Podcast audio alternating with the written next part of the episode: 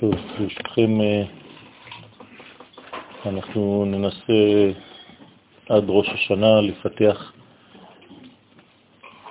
ביחד את אה, נושאי התשובה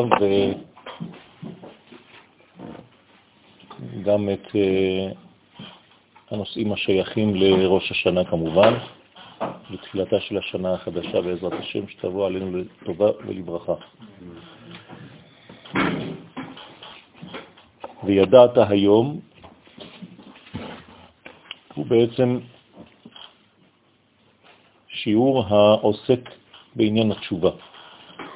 יש לנו פסוקים בתורה, לצורך העניין כאן מדובר בפסוק בספר דברים, פרק ד', העוסקים בעניין התשובה, ואנחנו צריכים לדעת איזה מן הכלים שהקדוש ברוך הוא נטע בתוכנו, נתן לנו במולד, ומה שאנחנו מפתחים בתוכנו, בחושים שלנו, איזה מהם ממונה על עניין התשובה באופן ספציפי. כמובן שהתשובה היא תנועה כללית גדולה מאוד, החוצה את כל חלקי המציאות כולה, אבל באופן ספציפי יש לנו מימדים בנפש שהם בעצם אחראים על הדבר הזה. אז הפסוק אומר לנו, וידעת היום והשבות אל לבביך, כי אדוני הוא האלוהים, בשמיים ממעל ועל הארץ מתחת אין עוד. פסוק מאוד חזק, שמתחיל בספירת הדעת. עבודת התשובה נאמרה כאן באופן גלוי, והיא שבאמצעות הדעת וידעת יש לאחד שם י' כו' עם שם אלוהים.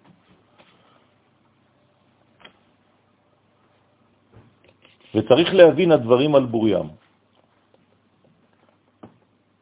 אנחנו יודעים ששם הוויה הוא בעצם השם המרכזי של העץ, עץ החיים, שממנו ודרכו הכל מתהווה.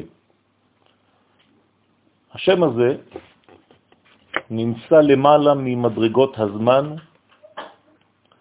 ממדרגות המציאות העולמית, לא שהוא זר, אבל הוא לא ניתן לתפיסה. וישנו שם אחר, שם אלוהים, שהוא בעצם ממונה על הכניסה של שם הוויה אל תוך האטמוספירה האנושית, הייתי אומר, אל תוך המימד העולמי, שיש בו את כל המימדים הנחוצים לתהליך של עולם, זאת אומרת זמן, נפשות ומקום. הכישלונות של כל אחד ואחד מישראל אינם באים אלא לרגלי הסחת הדעת מרוממות עוזם ותפארתם, מקום מחצב נשמותיהם, שהיא נובעת כביכול ממחשבת הבורא, כי שם, מקום המחשבה העליונה, נאמר לא יגורך רע. זאת אומרת שכל מה שאנחנו בעצם נכשלים בחיים שלנו, זה בא רק בגלל שאנחנו מסיחים את דעתנו מאותו חיבור. במילים פשוטות אנחנו שוכחים. שוכחים מאיפה באנו, שוכחים את הרוממות של הנשמה המיוחדת שנטעה בתוכנו, שחיה בתוכנו, שמחיה את כל אישיותנו. אנחנו לא זוכרים שהנשמות של עם ישראל באות מזון דאצילות, ושהנשמה הזאת עלתה במחשבה תחילה אצל הבורא התברך. כל זה נשכח מאיתנו, ולכן אנחנו בעצם נכשלים, כי כל כישלון בא מחמת חוסר דעת, חוסר חיבור של כל רגע ורגע. אם היינו נשארים אחוזים בזיכרון התודעתי הראשוני, הבסיסי הזה, לא היינו יכולים לטעות ולא היינו נכשלים, כי במקום גבוה כזה נאמר לא יגורך רע. הרע לא יכול לגעת בנקודה פנימית זאת. לפי שאין שום כוח שבעולם אשר יוכל לגשת אליו ולהכשילו, כי המדרגה הגבוהה הזאת דוחה כל חוצץ, דוחה כל מדרגה חיצונית. אך כשהשכחה גוברת, זאת הבעיה העיקרית של עם ישראל, ובכלל של האדם, ועכשיו אנחנו מתרגמים בעצם את חוסר הדעת, חוסר ספירת הדעת, חוסר מדרגת הדעת, או האנטיתזה של הדעת, במושג שכחה. כלומר, שכחה זה הפך מזיכרון. זיכרון זה דעת. למשל, כשרוצים לדבר על חיבור, מדברים על זיכרון. וזכרת זה לא רק וזכרת בראש, אלא ופקדת. פקידה זה זיכרון, ופקידה בלשון התורה זה ייחוד. זאת אומרת שהזיכרון הוא ייחוד אחד גדול, והוא דעת, וכשאין דעת, אז יש את כל האנטיתזה של הדבר הזה, שכחה שבעצם מולידה מדרגה גלותית, על כן גלו ישראל. אותו דבר מחוסר דעת. אך כשהשכחה גוברת וישראל נדמים בעיניהם עצמם, בעיני עצמם, ככל הבריות, אז מה אנחנו שוכחים? שאנחנו מיוחדים. שכחנו את המדרגה הזאת. הייתי אומר שכל פעם שאנחנו חוטאים בחיינו, זה בגלל שבאותו רגע ירדנו בעיני עצמנו מהקומה האמיתית של עצמנו. שכחנו שאנחנו אלוהים בעולם הזה. שכחנו שיש לנו נשמה וגוף מעולם אחר, מעולם עליון. וכשאני בעצם מזלזל במדרגה הפנימית הזאת שלי, באופן אינטואיטיבי אני חוטא. כי אני אומר לעצמי, אתה כמו כל בריאה אחרת, יש לך את החולשות, אתה בעצם בן אדם, ומה זה בן אדם? בשר ודם, חלש, אז תן לעצמך, תעשה לעצמך הנחות. זה בעצם מה שמביא אותנו לחטא, כלומר השכחה של המדרגה האמיתית. אזי עלולים הם לרדת ממעלתם, והם חשופים לחטא, ככל הבריות. להחטאה של המדרגה לצאת מהכיוון הבסיסי היסודי שלנו. אם אני חי מחוץ לנקודה הספציפית הקשורה לחיי, אני חוטא.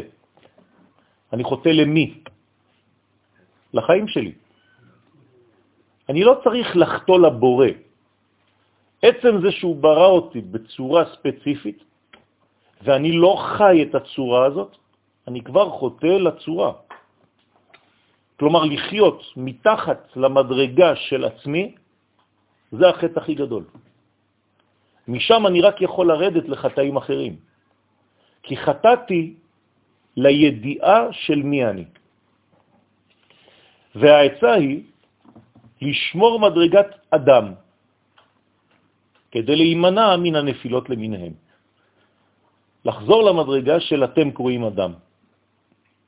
כך אומרת הגמרא, אם היינו זוכרים את הדבר הזה בבבא מציע קי"ד, שאנחנו אדם ואין אומות העולם, עובדי כוכבים ומזלות, קרואים אדם, אלא ישראל בלבד, אז היינו חיים בגובה של האדם, והיינו דומים לעליון, אדמה. כלומר, היינו משווים את צורתנו לצורתו התברך. אבל ברגע שאנחנו חושבים את עצמנו למדרגות נמוכות ופחותות, אז אנחנו במקום להיות אדמה לעליון, חוזרים לאדמה. כי אתם קרואים אדם. ומצד בחינה זו, השייכת לישראל דווקא, שעלו במחשבה תחילה, כמו שלמדנו בראשית ברא בשביל ישראל שנקראו ראשית, אם הייתי זוכר כל רגע את הדבר הזה, את המגמה הזאת, את הגדולה הזאת, שאני בעצם הראשית של המחשבה האלוהית, אין הם באים כלל חטא. אי אפשר לחטוא.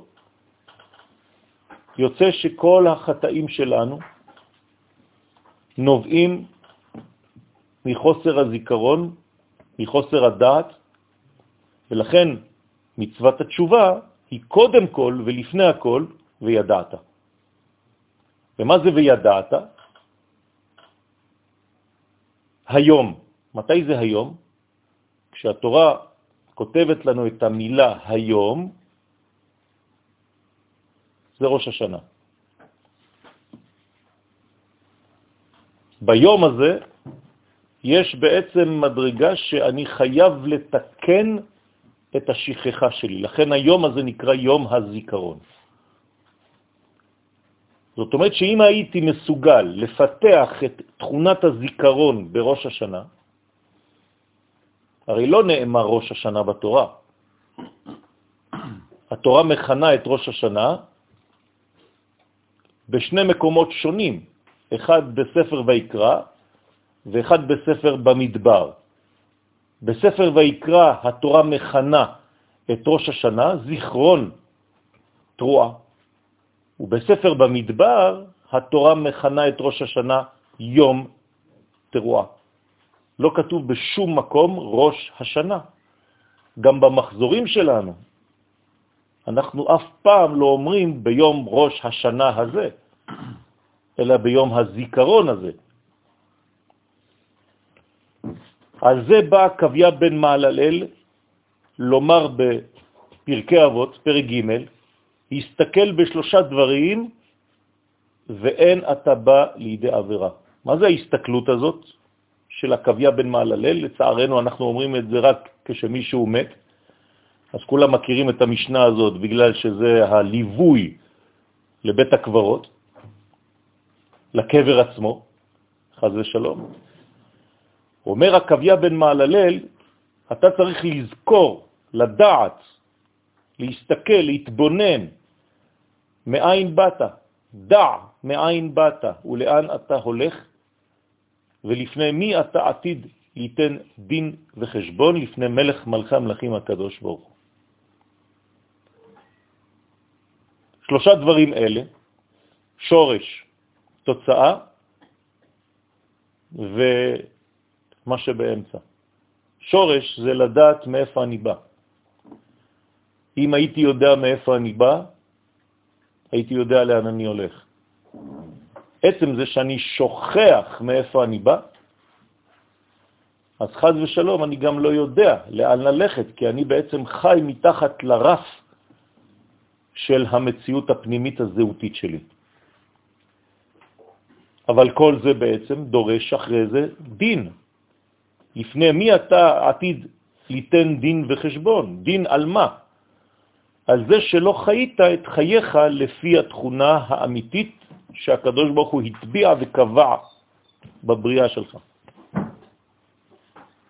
לא דורשים מאיתנו המון דברים, דורשים מאיתנו לחיות את חיינו האמיתיים. לא לשקר ליקום, הייתי אומר, בשלב השני, ולעצמנו בשלב הראשוני. לקדוש ברוך הוא אי אפשר לשקר, אבל לעצמנו אנחנו כולם כל הזמן משקרים. מה זה השקר הזה של עצמנו? זה בעצם ההנחה שאנחנו עושים עם עצמנו על זה שאנחנו לא רוצים לחיות את המדרגה האמיתית. כי אם הייתי מכבד את עצמי, הייתי חי לפי הגובה האמיתי של עצמי, ולא הייתי סוטה, ולא הייתי נופל. כל ירידה כזאת היא בעצם הנחה, חולשה ושכחה של המדרגה האמיתית שעושה אותי את מי שאני. למה אומר את זה עקביה בן מעללל? שאמר זאת להזכיר מעלתם המיוחדת של ישראל, שזהו האושר האלוהי של ישראל, שכל כך גדולה מעלתם, עד שהקדוש ברוך הוא בכבודו ובעצמו מטפל בעניינם ותובע מהם את תביעותיו העליונות לפי ערכם. יש טיפול של הבורא בעצמו. אף אחד לא יודע כמו שישראל יודע. כי אף אחד במציאות העולמית האנושית לא קיבל את המפתחות שעם ישראל קיבל. אף אחד לא יודע מה קורה בראש השנה, רק אנחנו. העולם ממשיך להסתובב כרגיל, ואנחנו יושבים בבתי כנסת ומתפללים יומיים רצופים, על מה? פשוט מאוד אנחנו לבדנו יודעים מה קורה ביקום באותו זמן. רבותיי, זה דבר פלא, שהקדוש ברוך הוא נתן בידינו את מפתחות הזמן, את הסוד שגנוז בכל זמן וזמן. ולכן הוא תובע מאיתנו, כי אנחנו קיבלנו את זה במתן תורה, קיבלנו את זה בנבואה, הוא תובע מאיתנו לחיות את החיים שלנו בגובה הזה.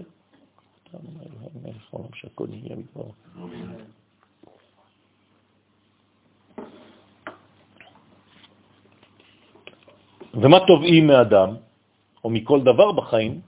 פשוט מאוד, לדעת את הפער שיש בינו ובין המדרגה האמיתית המתאימה לתכונתו. ועל זה נותן כל איש ישראל דין וחשבון לפני התברך, לפניו התברך, שהוא כביכול הערך המוחלט. יש לי מדד, המדד שלי הוא מי אני באמת. לפני מי אתה עתיד ליתן דין וחשבון? מה זה המי הזה? אתה בעצמך, השורש הפנימי שלך.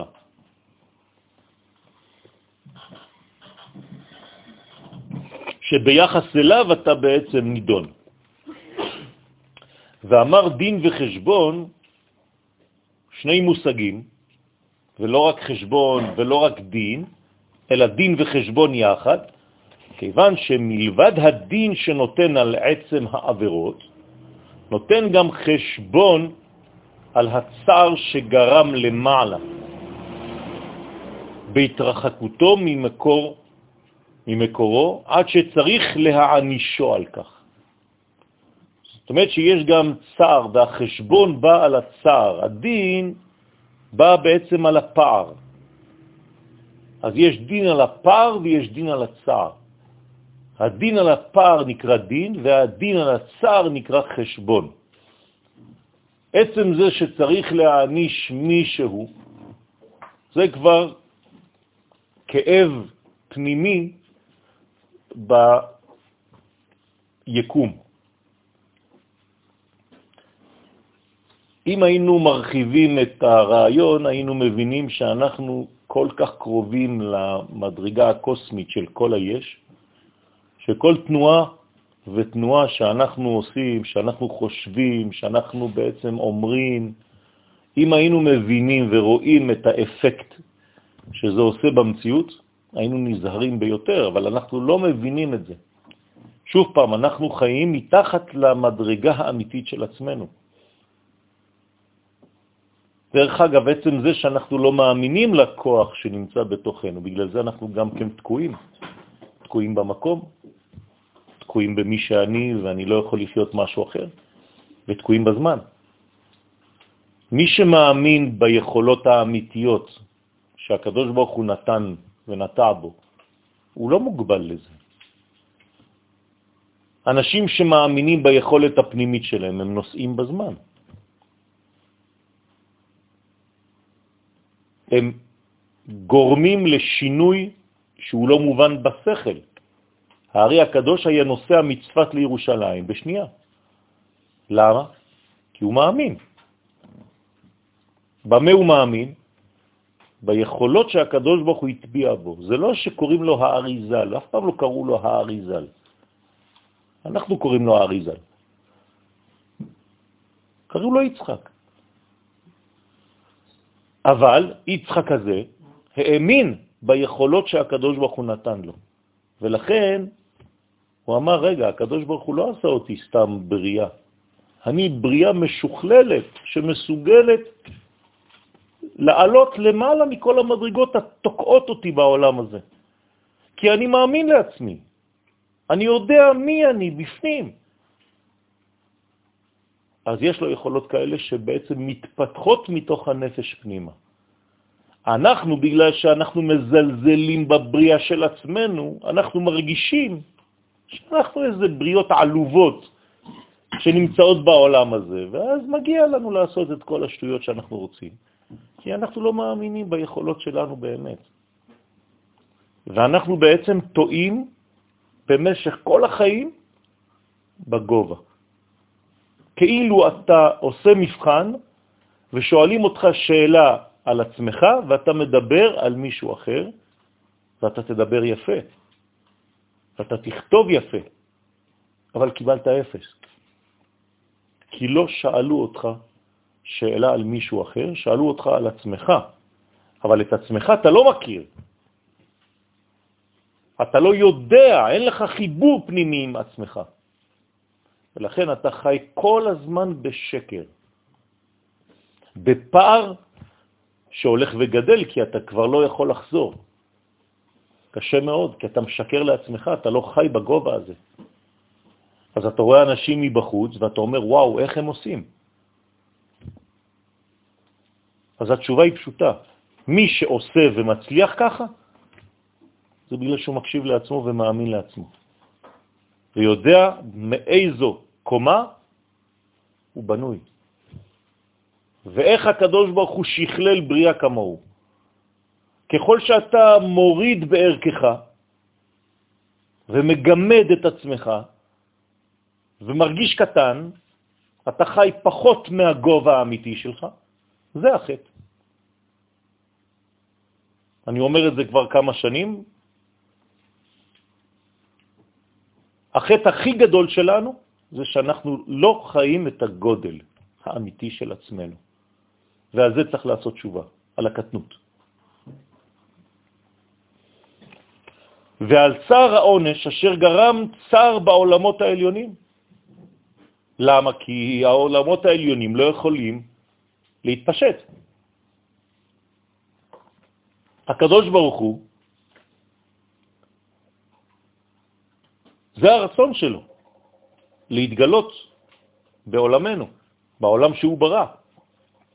עבורנו. מה זה העולם הזה? זו זירה. זירת המשחק שלנו, משחק במרכאות כפולות. כאן באנו לשחק את המשחק האמיתי. אבל אנחנו שחקנים כמו בקולנוע, שכל הזמן עוטים לבושים של דמויות אחרות לזהות שלנו. צריך עונש על עונש. אז זה בלי סוף. עוד לא התחלנו אפילו לעשות את מה שבאנו לעשות בגלל כל הפערים האלה. וזאת לפי שאדם נותן את הדין ואת החשבון גם על הצער של השכינה. לא רק על הצער של עצמו, שהוא יצא מגבולות עצמו ולא חי את חייו הוא. לא רק בגלל שצריך להעניש אותו וזה צער שני, על זה שצריכים להעניש מישהו. כי הקדוש ברוך הוא לא מעניש בשמחה, יש צער בנתינת עונש. למה אני צריך להגיע לזה? יתרה מזאת, צער לשכינה עצמה, כנסת ישראל כולה, שחז ושלום חייל אחד או שניים או שלושה לא מתפקדים. והוא אחד מיסודות התשובה. לבקש עצה, שלא ייגרם צער למעלה בגלל אבונותיו. אנחנו צריכים, כדי שהתשובה שלנו תהיה רחבה יותר, גדולה יותר, אמיתית יותר, רצינית יותר, להרחיב את הרעיון של מה אני גורם במחשבותיי, בדיבוריי ובמעשיי. אם הייתי מפוקס ויודע את המרחב הקוסמי שאני בעצם חלק ממנו, הייתי נזהר מאוד, כי אני בעצם חלק מהסדר העולמי. וכשאני לא בסדר, אז הכל לא בסדר. והעצה היא בקבלת האיסורים באהבה על ידי הידיעה שכולם אינם באים עליו, אלא למרק. כן? טעות ב... למרק אבונותיו, והוא מזדכך מהם ומתקרב אל שורשו. כלומר, כל מה שאנחנו חווים בחיינו, כל הצער, כל העצבנות, כל החוסר סבלנות, כל העייפות, כל הדיכאון, כל המחשבות הלא בריאות שלנו, זה בא רק מדבר אחד, כי אנחנו לא חיים את חיינו. וכשאנחנו לא חיים את חיינו, אנחנו בעצם מרגישים שזה עונש. לא שמישהו בא להעניש אותנו, אנחנו פשוט מענישים את עצמנו בצורה הזאת שאני לא חי את חיי. ומה חסר לי בעצם? ואני קרבץ אלוהים לי טוב. אני צריך לחזור למדרגה הזאת, למדרגה של המחשבה שקדמה לבריאתי. להיות נאמן למקור. וצער כזה ממתק גם את צערה של השכינה, ואשרי מי שזוכה למדרגה זו. כנסת ישראל כולה מחכה לי, מצפה לי. כשמורי ורבי שואל אותי, כשהוא רואה אותי, מה עשית היום בשביל עם ישראל, לזה הוא מכוון. האם גרמת לכנסת ישראל היום צער? בגלל שאתה פגמת, בגלל שאתה עשית חטא, בגלל שנפלת, בגלל ייאוש, בגלל עייפות, בגלל חוסר הבנה של מי אתה. וכמה פעמים ביום אנחנו נופלים בזה.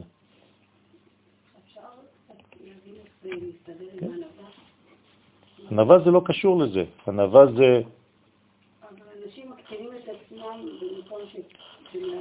לא, לא, לא. ענווה זה דבר אחר לגמרי. מי שמקטין את עצמו בשביל ענווה זה שהוא לא הבין מה זה ענווה בכלל.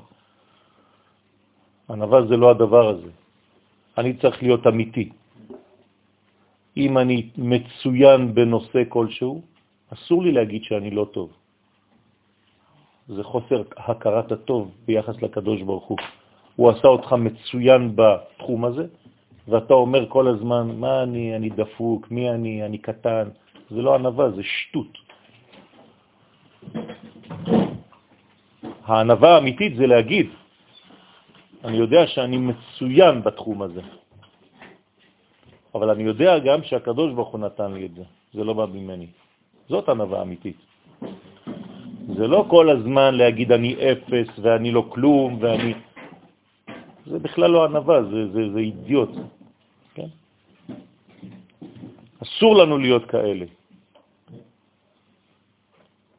עשה אלוהים את האדם ישר, האדם צריך להגיד, אני ישר, אני אדם טוב, אבל כל הטוב והיושר הזה בא ממנו, ואני צריך לשמור עליו. זה ענבה. ענבה זה לא להגיד שאני לא שווה. לכן לא צריך להתבלבל ולרדת למושגים הלא נכונים האלה, שסתם מבלבלים את המוח של האדם כדי לומר לו דברים שהם שטות, הבל, וריק, לא מחזיק מים בכלל.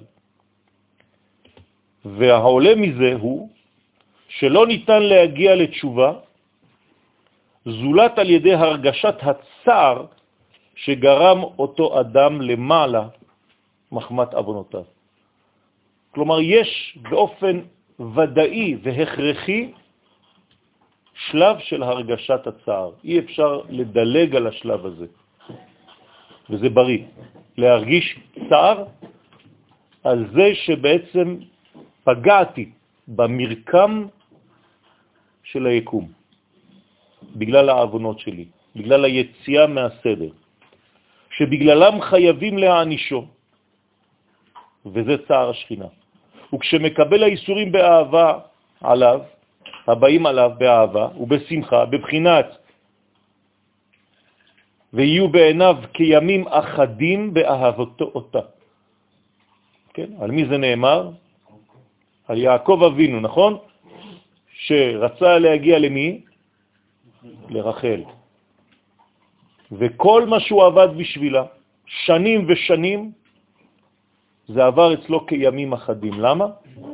כי הוא לא עשה חשבון, כי האהבה שלו הייתה כל כך גדולה אליה, כלפיה,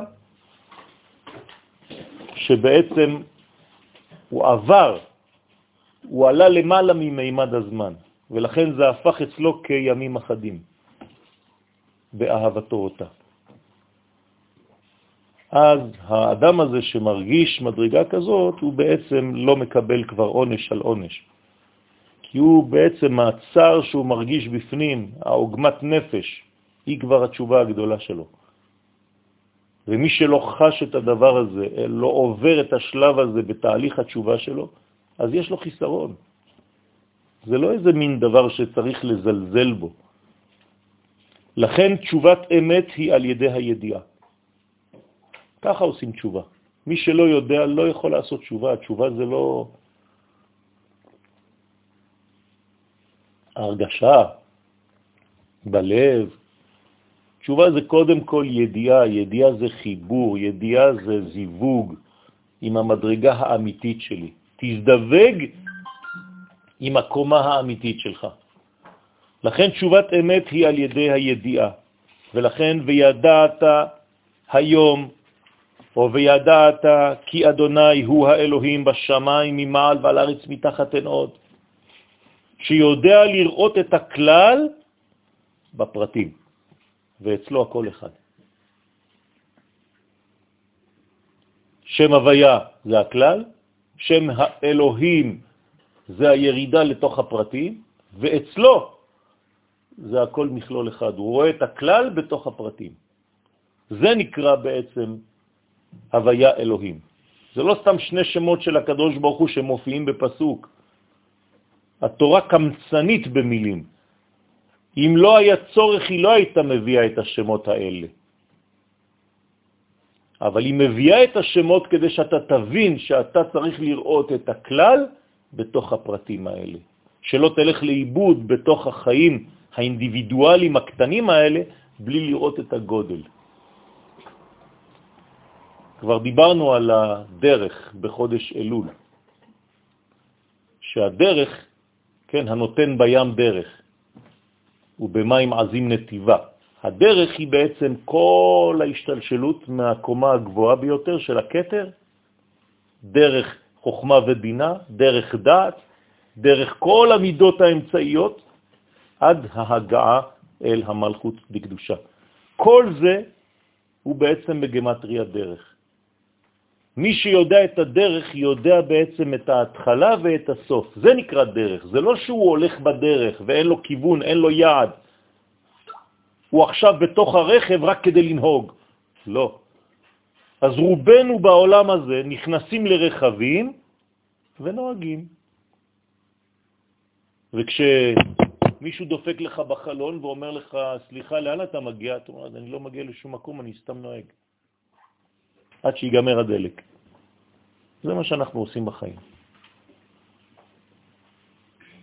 אתה לא יודע, לא יודע לאן אתה הולך. וכשנגמר הדלק אתה אומר, אולי נתדלק עוד פעם, אבל בשביל מה אני לא יודע, אני סתם נוסע. זה נראה לכם דבילי, נכון? לחיות בצורה כזאת. וזה מה שאנחנו עושים בחיים שלנו. כל החיים שלנו אנחנו בתוך רכב שלא נוסע לשום מקום. למה? כי אין לך ידיעה בכלל. אתה לא יודע. אז יש חודש בשנה שאומרים לנו, תזכור לאן אתה הולך, יש לך דרך, לאן אתה מגיע. אדם הראשון לא היה מסוגל לענות לשאלה של הקדוש ברוך הוא אייכה. לא ידע לענות, אין תשובה בתורה. יש רק שאלה. אדם הראשון לא עונה. למה הוא לא עונה? שכח. בשביל מה באתי באמת? אני לא יודע מה, מה הולך פה.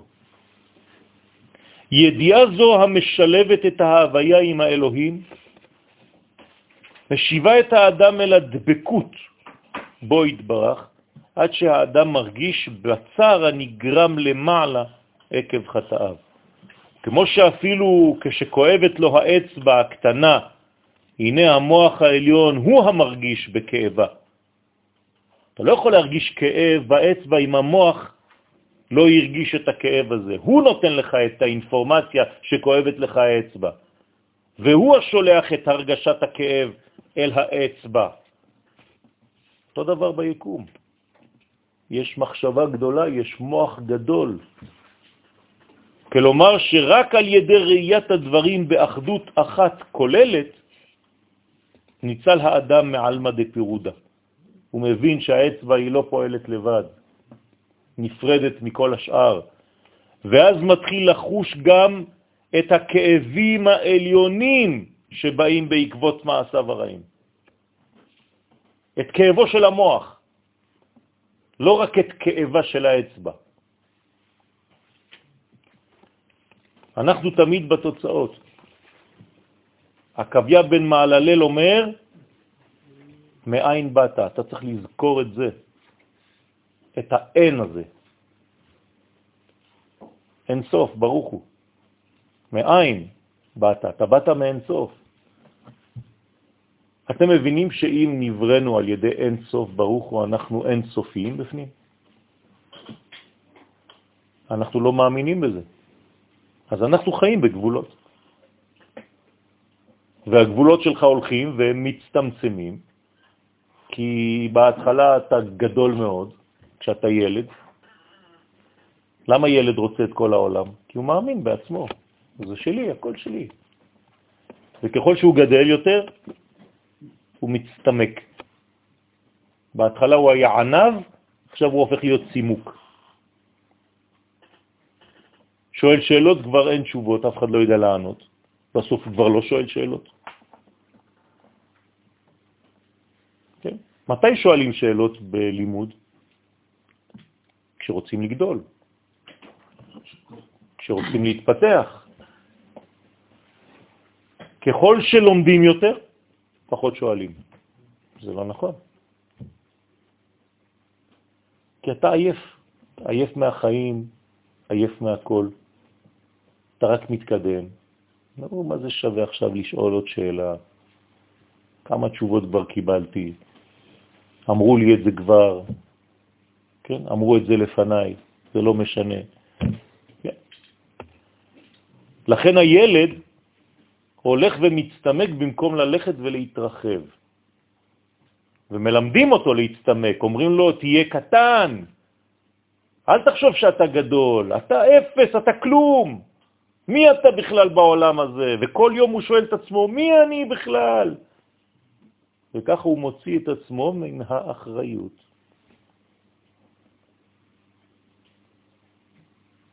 הלוואי והיינו שואלים את השאלה הזאת בלי הנימה המזלזלת הזאת. מי אני בכלל? אבל מי אני בכלל? כן, זאת השאלה. לכן יסוד התשובה אינו עומד על עשיית הפעולות הטובות בלבד. לא אומרים לך עכשיו, תתחיל לעשות פעולות, זאת, התשובה. כן, הרבה אנשים, מה הם עושים בתשובה? מעכשיו אני מתחיל 1, 2, 3, עשיות, עשיות, עשיות. בסדר, זה טוב, אבל זה לא מתחיל משם. זה עדיין טיפול חיצוני לבעיה שלך. הבעיה שלך הרבה יותר פנימית. אלא שיש לו לאדם הדורש תשובת אמת להשיג, כן, מעמד טהור וקדוש כדי לשנות את רצונותיו מרע לטוב ולא די בשינוי מעשיו. זאת אומרת, אני צריך לחזור למדרגה האמיתית שהמעשים שלי הם תנועה, טבעית של מי שאני בפנים, ולא דבר חיצוני שאני עושה אקט בלי להיות בתוך האקט. כמה אקטים כאלה אנחנו עושים שאנחנו לא בפנים. אנחנו עושים אותם כי צריך לעשות אותם.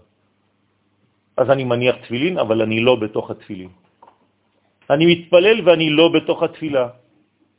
אני אומר, אבל אני לא בתוך מה שאני אומר. אני מקדש, אבל אני לא יודע. אני מברך ברכת המזון, ותוך חמש דקות אני שוכח, אולי עשיתי ברכת המזון או לא. איך אתה יכול לשכוח תוך חמש דקות אם התפללת ברכת המזון? כי לא היית שם.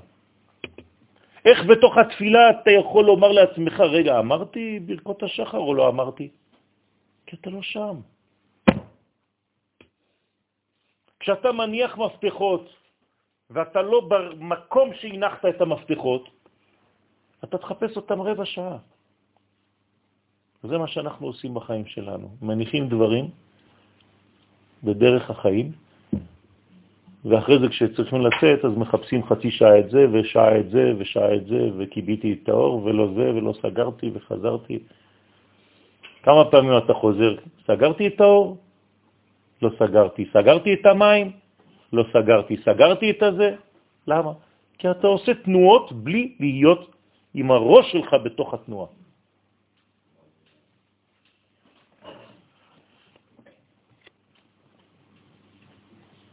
ואשר על כן, תשובת המחשבה חשובה יותר מתשובת המעשים. התשובה האמיתית שלי זה כשאני מחליט בפנים להשתנות, אפילו אם לא השתניתי בחוץ. לא היה לי זמן.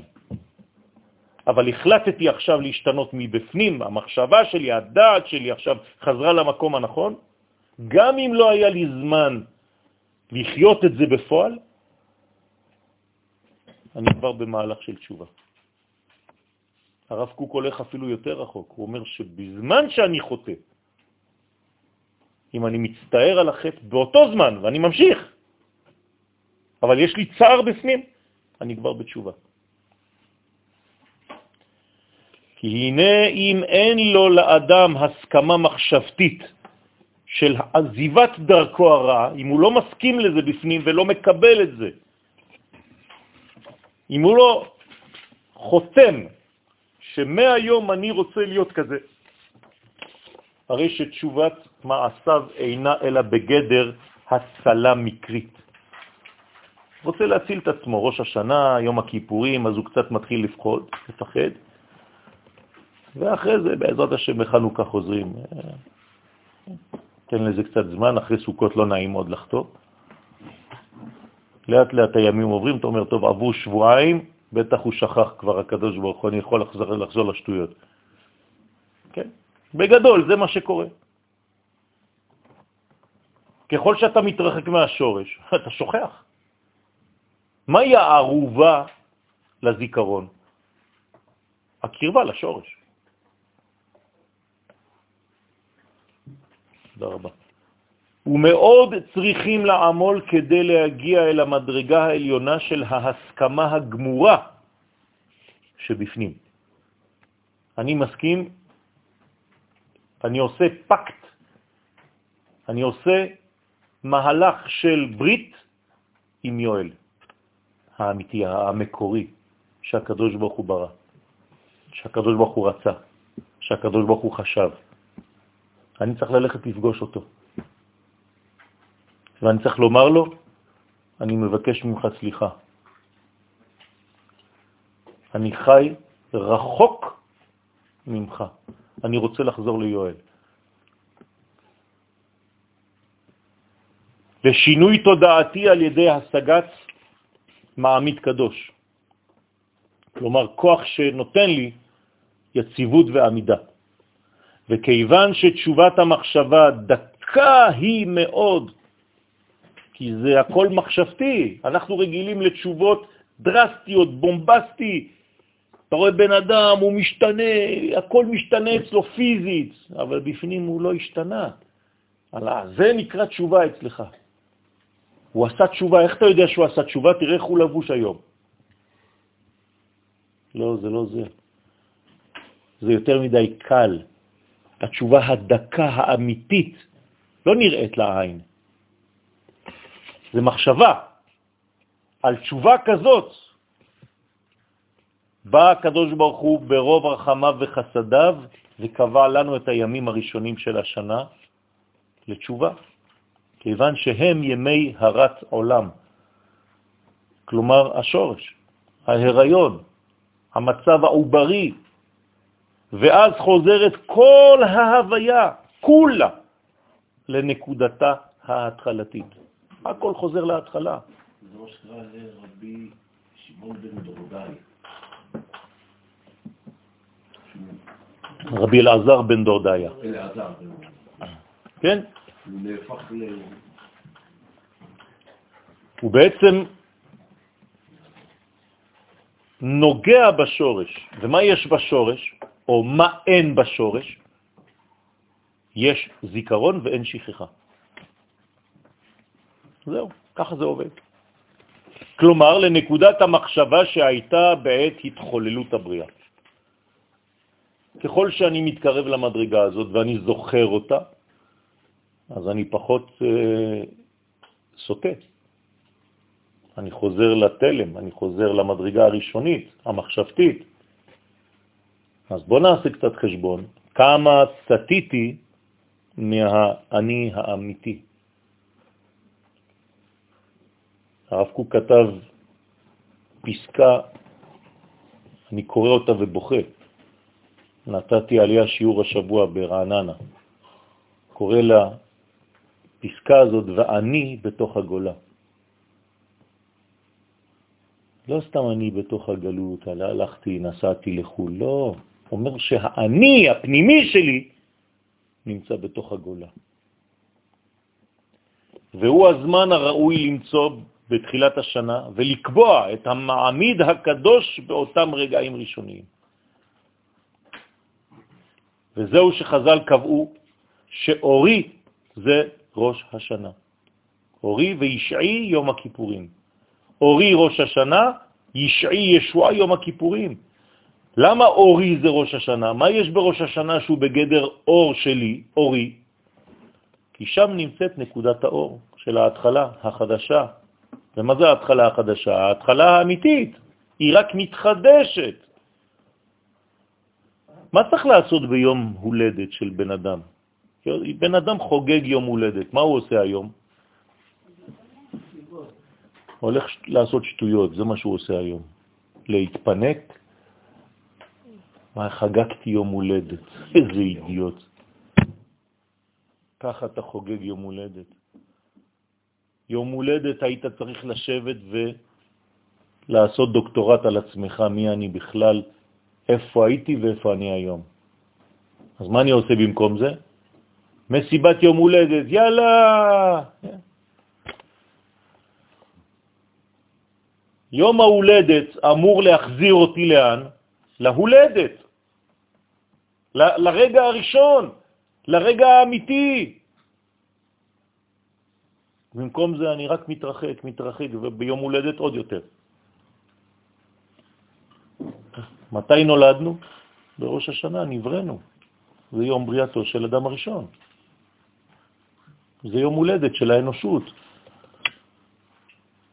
מה אנחנו עושים ביום הזה? אנחנו, עם ישראל, יודעים. הנה, ככה חוגגים יום הולדת.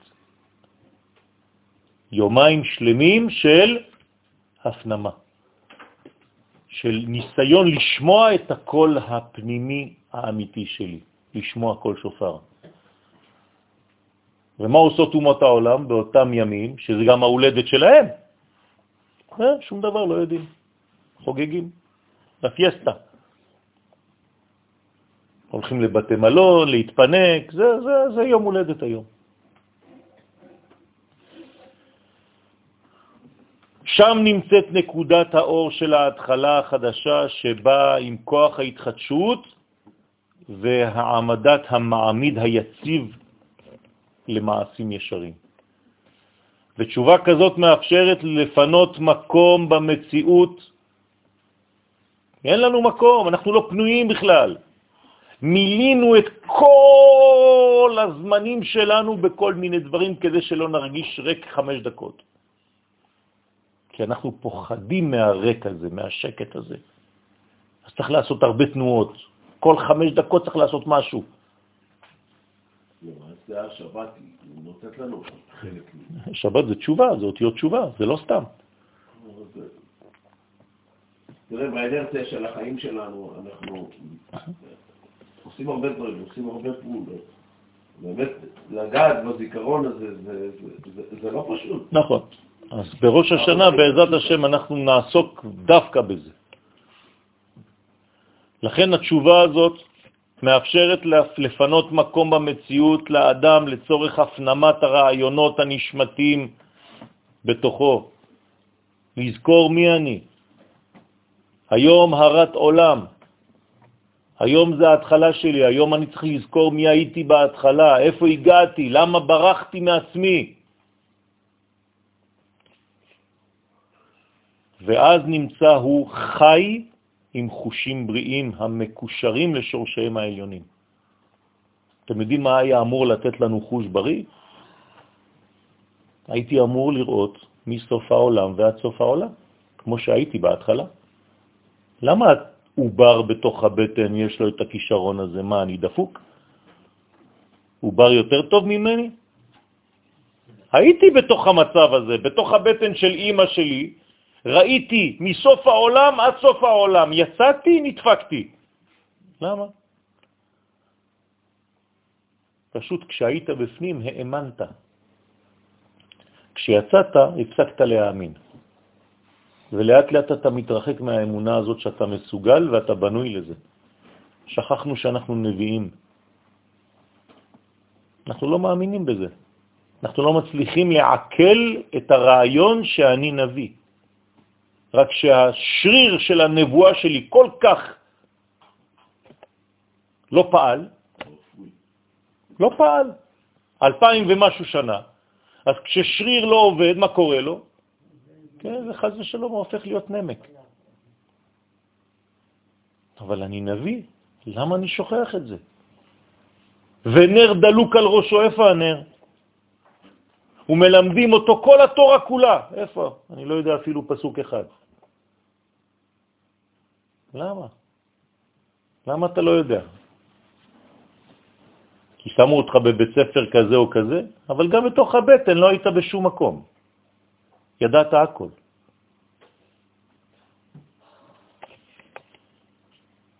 היינו אמורים לטעום ולגעת ולדעת את התכונה המולקולרית של כל דבר. הייתי אמור לקבל אינפורמציה רק דרך נגיעה. איפה כל זה? הייתי אמור לשמוע, כלומר להבין, בפעם אחת. הייתי אמור לקרוא ספר בפעם אחת, בעשר דקות, ולדעת הכל. יש אנשים שמסוגלים? כן. זאת אומרת שזה פועל, זה אפשרי, זה חלק מאיתנו. רק אנחנו לא מאמינים. ויותר אתה מאמין לדבר הזה, אתה יותר מצליח. אתה שואל איך אנשים מסוגלים לעשות מעצמם, לא יודע מה, בכל התחומים. אתה רואה דברים נפלאים, וואו. כי זאת הסגולה שלך, אתה מסוגל לזה, רק אתה לא מאמין, אתה לא, כבר ברחת מזה. הוא יותר מאמין בנושא הזה של הדבר. כי חושי האדם מעוגנים בחושי הנשמה. גם לנשמה יש חושים, הנשמה היא יסוד החושים. אתה חושב שאתה רואה עם העיניים? הנה עכשיו ישנתם. ראיתם בחלום, נכון? מה, העיניים שלכם ראו? לא, הן היו עצומות. הנשמה שלכם ראתה. הנשמה היא, היא רואה בלי עיניים, היא שומעת בלי אוזניים, היא נוגעת בלי ידיים, היא מריחה, היא תואמת, הכל, בנשמה עצמה. אתה לא מאמין לזה, אה? קשה לך. אתה, אם אתה לא נוגע במשהו עם היד שלך, זה לא קיים. לכן החושים האמיתיים קשורים, מעוגנים בחוש הנשמה, והראייה באה מן החוכמה. ככל שהחוכמה שלי גדולה יותר, ככה אני רואה טוב יותר. לא סתם רואה 10 על 10, 9 על 10. רואה, רואה, בפנימיות, מבין, חכם. למה יש אנשים חכמים יותר מאחרים? הם מפתחים את חוש התפיסה שלהם. זה קנה חוכמה, קונים חוכמה. צריך לעמול כדי לקנות חוכמה. זה לא סתם איזה נתון, הוא נברא חכם והוא נברא טיפש. תקנה חוכמה. ליבי ראה הרבה חוכמה, אומר שלמה המלך. גאפתן? לא, אמיתי. הוא גם יודע להגיד שכל מה שהוא ראה זה של הקדוש ברוך הוא, זה לא גאווה. ליבי ראה הרבה חוכמה, הוא אומר על עצמו שהוא חכם מאוד, שלמה המלך. והשמיעה נובעת מן הבינה ומן התבונה. אז החוכמה נותנת ראייה טובה, הבינה נותנת שמיעה טובה, כלומר הבנה של דברים. מאיפה זה בינה? בינה זה עולם של אחדות, עולם הבא. אין פירוד בבינה, אין פירוד בחוכמה. כלומר, חוכמה אמיתית ובינה אמיתית זה אדם שיש לו פוקוס. אדם שהוא מפוזר, הוא מבולבל. יש לו בעיות של ראיית האחד, אז הוא רואה הכל מפוזר, הוא כבר לא יודע איפה הוא. וככל שאנחנו בפניקה, הדבר הזה עוד יותר מתעצם. אדם שהוא בפניקה, גם אם הוא לוקח את העט ביד, הוא מחפש את העט. ככה זה. כי הוא לא מפוקס במה שהוא עושה, הוא מפוזר לגמרי. כי אין לו חוכמה ואין לו תבונה. זה נקרא דעת. והוא הפירוש האמיתי למושג השמיעה. ואותו דבר חוש הריח, נובע ממה? מן הרצון. אתה יודע מתי יש לך ריח מפותח, חוש ריח מפותח? כשאתה רוצה. מה? כן? מה זה כשאתה רוצה? רוצה את מה שצריך לרצות, את האמת המוחלטת, הפנימית הזאת. אז חוש הריח שלך מפותח יותר. מי שמגלה קטר, קטר זה רצון, חוש הריח שלו מתפתח עוד יותר. לכן מלך המשיח, שהוא בא ממדרגה גבוהה מאוד של הקטר, יחידה, אז חוש הריח שלו מפותח, ועריכו ביראת השם, מורח ודאין, שכל מה שהרצון זך יותר, כך מריחין ריחות טובים יותר. וגם הריח שיוצא ממך הוא גם טוב יותר, הוא שונה. הגוף שלך כבר לא מסריח. למה הגוף מסריח? כי הוא קרוב למוות. כי המת מסריח, כי אין בו נשמה. כלומר, כשאין לך סירחון של הקבר, מי נתן לך בעצם שלא יהיה לך סירחון כזה? הנשמה.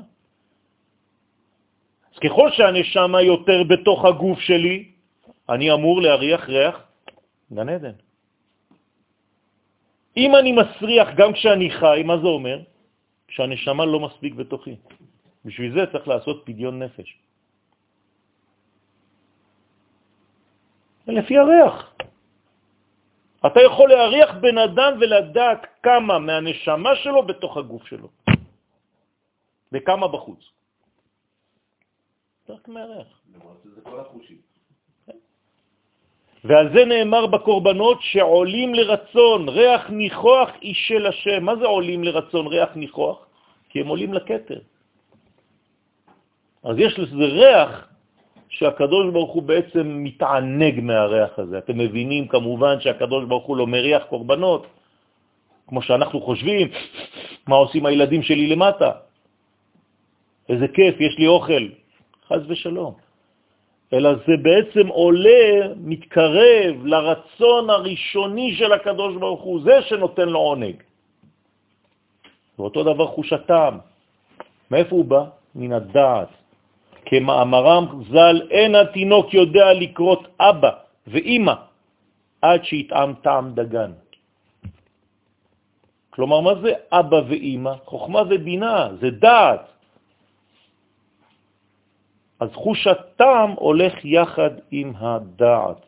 כשאדם איבד את החושים שלו באוכל, והוא לא מריח טוב ולא רואה ולא שומע, כל זה זה בעצם פגמים פנימיים שמופיעים החוצה עכשיו. הסימפטום זה מה שאתה רואה בחוץ, אבל יש לסימפטום הזה שורש. והרי שכל החושים הגשמיים אינם אלא צלם של החושים הנשמתיים. אז תראו כמה דברים יש לנו לתקן לפני שאנחנו מגיעים לראש השנה. זה לא סתם באים להתפלל עוד יומיים תפילה, באיזה יום זה, כן, זה מה שמעניין את כולם. מה עשית, מה הכנת, מה האוכל ומה זה. כמה דברים יש לי להכין פה. זה המטבח האמיתי, רבותיי. על זה אני צריך לעבוד עכשיו. לא רק להכין אוכל ולהקפיא. והתיקון בהם הוא בהתייחסותם אל שורשיהם העליונים, להתאימם עליהם. אז יהי רצון שננסה ונצליח להתאים את כל מה שיש לנו בחוץ למי, לא למה, למי שאנחנו בפנים. אחרי התשובה אנחנו ניכנס עכשיו לראש השנה.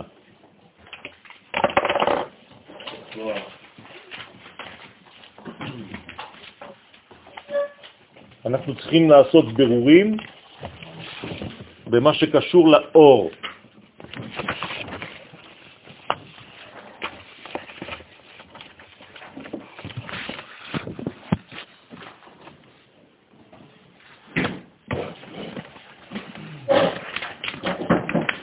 כמובן שהנושאים הם כל כך גדולים ורחבים, ש...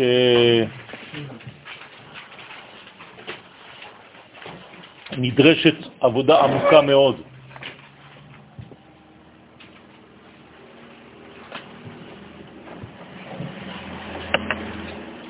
דיברנו על העובדה שככל שאנחנו מתרחקים מהשורשים שלנו, אנחנו בעצם חוטאים לעצמנו. נכון? הרב קוק זצ"ל כותב בספר אה, אורות התשובה, שאם הייתי צריך להגדיר מה זה חטא, זה יציאה מעלמא דייחודה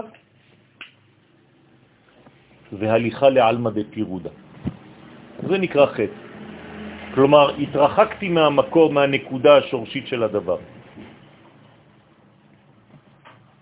לכן אני כל הזמן צריך לשאול את עצמי שאלה אחת בכל נושא, איפה אני ביחס למגמה הראשונה שהייתה בדבר הזה, האם לא התרחקתי? הגזמתי כבר. כן? לפעמים אתה מכין אוכל, אז אתה מכין דג. אתה שם בדג הזה לימון, אמרו לך לשים קצת לימון. אז זה היה בפעם הראשונה, המתכון הראשון. אחרי זה במתכון השני אתה שם קצת יותר לימון. אז מתחיל להיות קצת חמוץ, אז לא אומרים לך כלום, כי זה עדיין בגדר הטוב. במתכון השלישי אתה שם קצת יותר לימון. במתכון הרביעי זה כבר הופך להיות לימון עם קצת דג. אז תפסיק, אתה לא הכנת עכשיו לימון, אתה עכשיו מכין דג. איפה השורש? מה העיקר ומה התפל? באורות העליונים זה אותו דבר. כל האורות שמגיעים לעולם שלנו, הם בעצם מתרחקים ממה? משורש. וככל שהם מתרחקים משורש, מה קורה לאורות האלה? הם הופכים להיות עבים יותר, עד שהם הופכים להיות גשמיים. חומר. מאיפה בא החומר?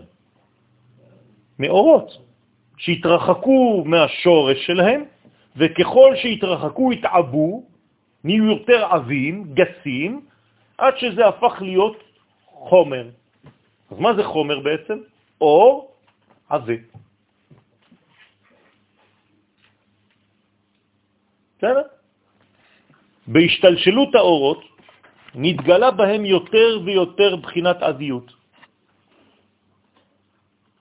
כלומר, האור מתאבא, כיוון שבהתרחקו משורשו נפרד מן האור הזך. הנקודה הראשונה היא נקראת אור זך, וככל שמתרחקים מאור זך, הופכים להיות אור עבה. וזה סוד ברור בין בחינות שונות באור עצמו. מי שמסתכל על האור רואה כאילו חבילה אחת. לא נכון. בתוך האור עצמו יש ניואנסים, יש אור יותר דק, שהוא אור שקשור לשורש, ואור יותר עבה שהתרחק מהשורש. ואתה יכול לשמוע את זה אצל תלמיד חכם, או אצל מי שמלמד. האם כשהוא מלמד אותך הוא עדיין מכוון לאור הראשוני, או שהוא הלך לאיבוד בתוך השיעור של עצמו? התרחק בכלל מהנושא, כי כל נושא מזמין נושא אחר. בסופו של דבר עוצרים ואומרים, מה רציתי להגיד? מאיפה התחלתי בכלל? כן, אתם מכירים את הסגנון הזה, כן? אתה רוצה לדבר על דבר שקרה אתמול, הדבר, הדבר, אתה אומר, אתה יודע, אתמול אתה לא מבין מה קרה לי. הייתי ברחוב, עכשיו שכחת כבר מה קרה, ברחוב אתה זוכר שאיפה שגרה גברת לוי. אתה אומר, כן, אתה יודע, במספר 30, 32, זאת גברת לוי, זאת שהסלים שלה, כל פעם רואים אותה בשוק. כן, אתה זוכר אותה, נכון? ראינו אותה בשוק לפני שבועיים. והוא מתרחק, מתרחק, והשני אומר לו, רגע, זה הנושא? באת לספר לי סיפור, מה אתה עכשיו נתקלת, נכנסת לתוך גברת לוי? ספר לי את הסיפור. ופרט מזמין פרט, ויש אנשים שהולכים לאיבוד, ואחרי רבע שעה אתה אומר לו, רגע, לא הבנתי מה אתה רוצה בכלל. זה סוד הבירור בתוך האור עצמו, שמופיע תוך כדי ירידת האור למטה. הוא מבדיל בין האור הזך לבין האור העב. ואנחנו צריכים לדעת את זה. צריך לדעת לברר. והבירור מתחיל להיעשות בין הימין והשמאל, כמו שמבואר בכתבי אריזל. מה זאת אומרת בין הימין והשמאל? כי הרי הימין יותר קשור למעלה, לשורש, והשמאל יותר קשור לתוצאה, אז מתחיל להיות כבר פער ביניהם. וככה בעצם גם כן בבניית האדם, בבריאה של האדם. ובתורת הקבלה מדובר בעולם גבוה מאוד, שממנו בעצם התחיל, התחילה ההשתלשלות הזאת, והעולם הזה נקרא אדם קדמון, ובתוך האדם הקדמון הזה האריזל מגלה לנו שיש בעצם שערים, מדרגות מדרגות. אז הוא ממחיש לנו כאילו יש פרצופים עם אורות, שכל אור יוצא ממדרגה אחת. אז העולם העליון הזה נקרא אדם קדמון ויש לו אוזן ימנית ויש לו אוזן שמאלית.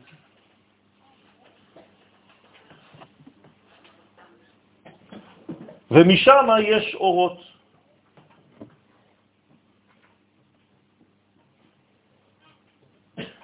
כמובן שהיו אורות גם בעיניים, ואחרי זה יהיה גם אור בחוטב, ואחרי זה יהיה גם אור בפה. וכל האורות האלה, כן, כמובן שאני מצייר לכם, זה ציור דמיוני, זה רק כדי לסבר את האוזן.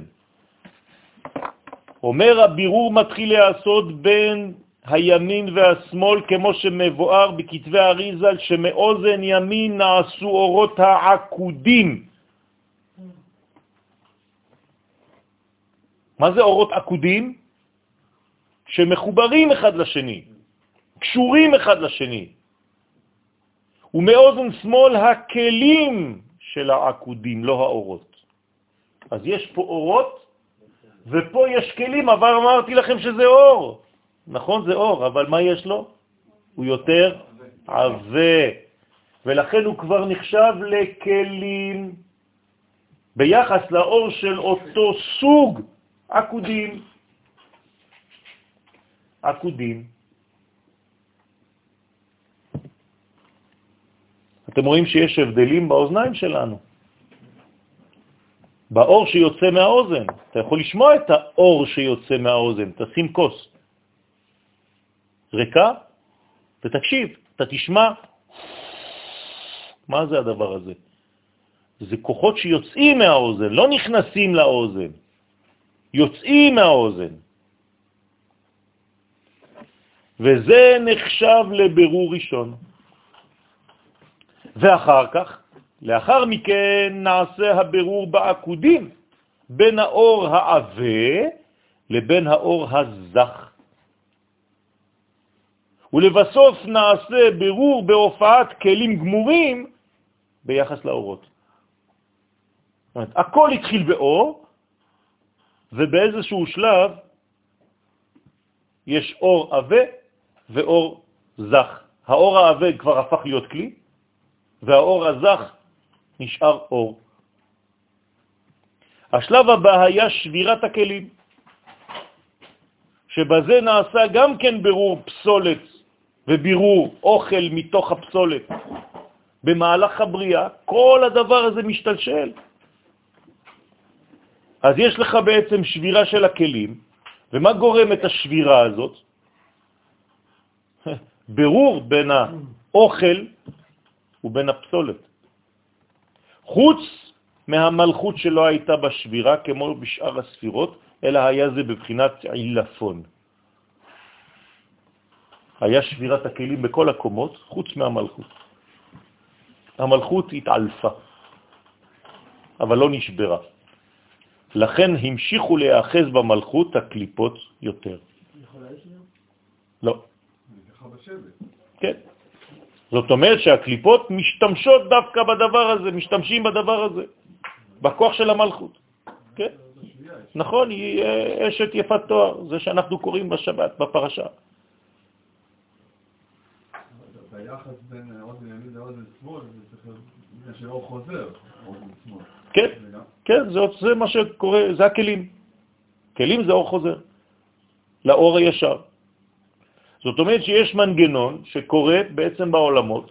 הדוגמה שכאן אנחנו נותנים היא דוגמה בעצם אה, אה, שקרובה לאדם, כדי להמחיש את הדברים האלה. אבל זה אומר שכל מה שבא מצד ימין, מה זה צד ימין? השפעה, נשאר בגדר של אורות. וכל מה שבא מצד שמאל, שהוא קבלה, הופך להיות בעצם כלי, כלי קיבול. זה בדיוק הדף היומי. בסדר? אנחנו מתעסקים עם זה. מבררים שם בדיוק למה זה אצבע כהונה.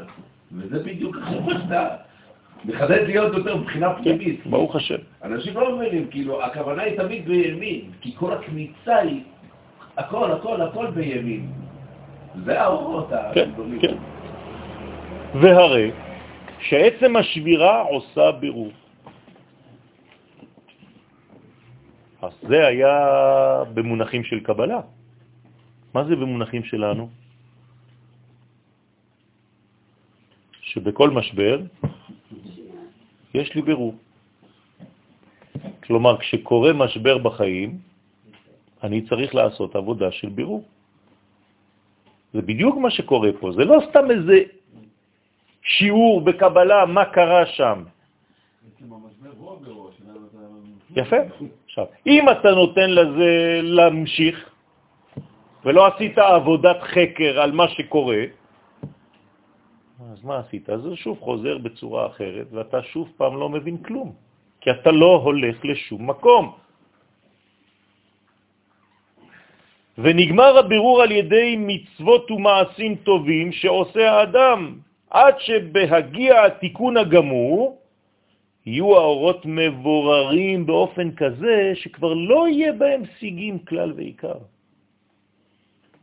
כל מה שהיה מעורבב במשך ששת אלפים שנה של העבודה שלנו, בתורה, במצוות, במעשים טובים, בחזרה למקור, בתשובה שאנחנו עושים, אנחנו בעצם שומרים בסופו של דבר רק על האור המבורר שאין בו יותר פסולת.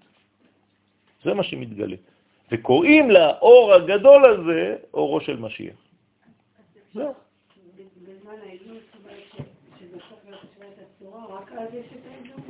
אם יש אור שהוא עובד ויש אור שהוא זר, אז איך יש את האיזון? האיזון הוא חזרה למקור. חוזרים למקור המקורי, ליסוד הפנימי. זאת אומרת שאני צריך לדעת מה היה הרעיון של יציאת האור הזה.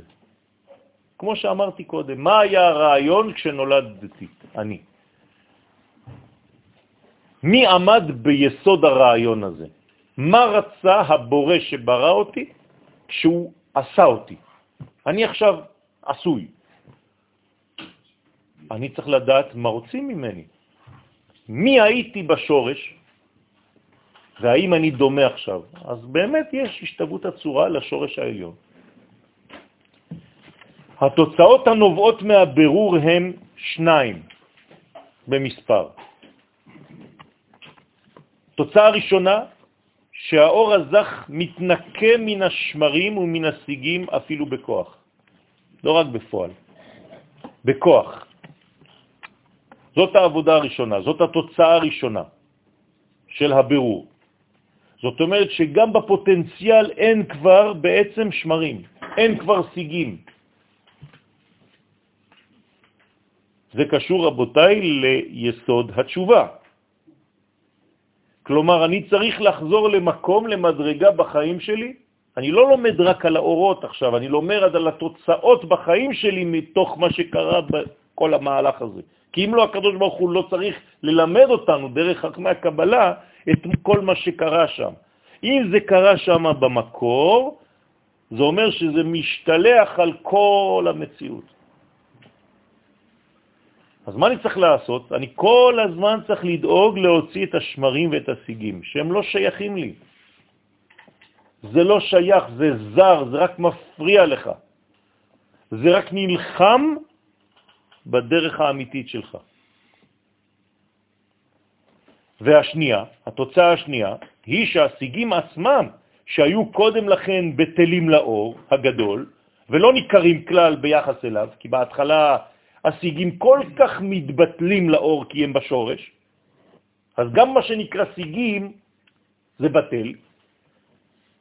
אתה על ידי הבירור נעשית בחינת הרע מבוררת ביותר. זה אומר שככל שאנחנו מתקרבים לסוף, הרע גדול יותר. לא שיש סתם ברור. אתה רואה יותר את הרע. עכשיו, מי שלא מבין את המהלך, הוא נופל לדיכאון. זאת אומרת, בעולם כזה המשיח יכול להגיע? אבל אם הרע יצא, ואמרתי לכם את זה כמה פעמים ברמז, והוא גלוי כל כך, ורע כל כך, ומגעיל כל כך, זה אומר שמה? שיש לפחות באותה מידה טוב. ההבדל ביניהם שהטוב גנוז והרע גלוי. זהו. אז במקום ליפול לדיכאון, אתה צריך לדעת את הנושא הזה. כן. משה רבנו בעצמו עושה בשבילנו את הבירור הזה. כשהקדוש ברוך הוא אומר לו, לך לגאול את עם ישראל,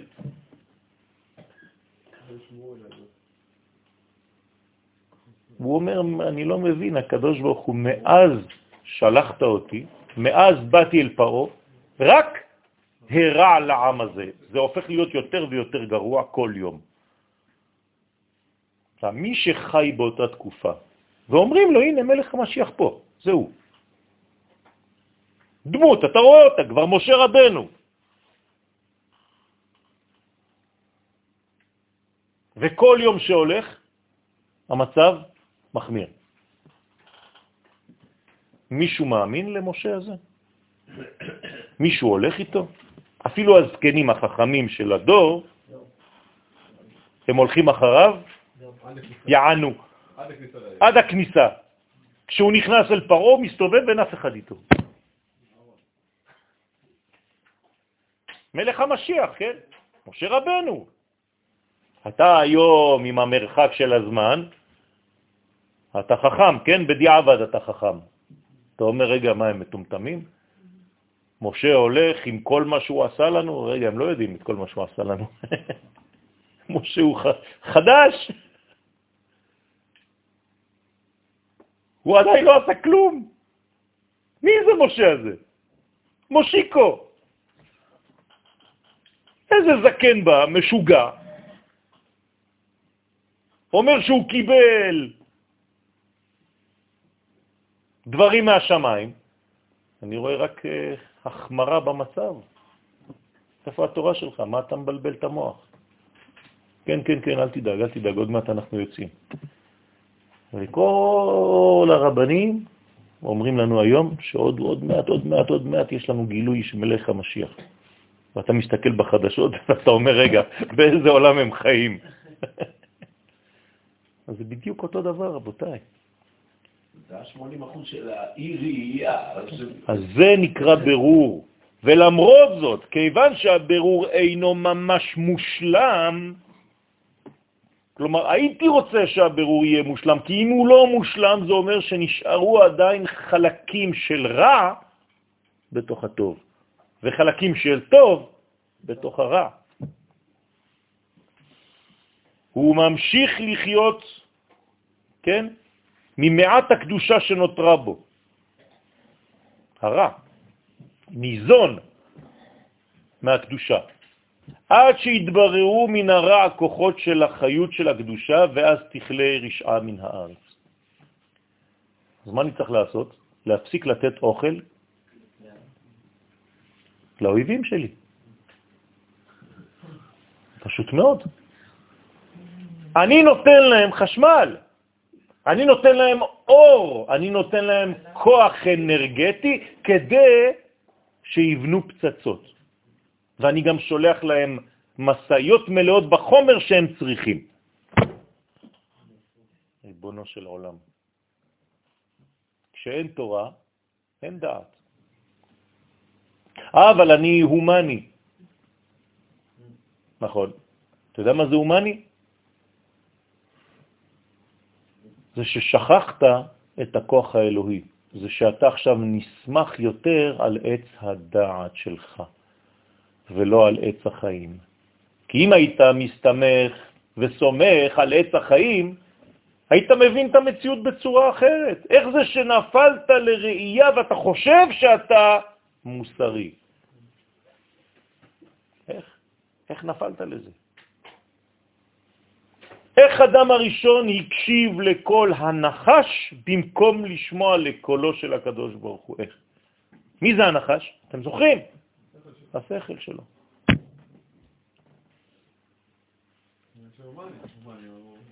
למה צריך ללמוד תורה בשולחן? אתם יודעים למה צריך ללמוד תורה בשולחן? למה כשאתם אוכלים צריך ללמוד משהו? כי הלימוד הוא בעצם היציאה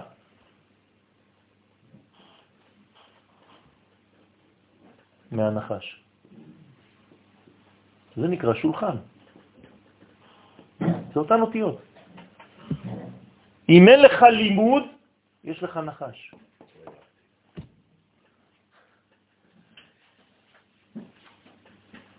מי שלא לומד, כל האכילה שלו היא נחשית.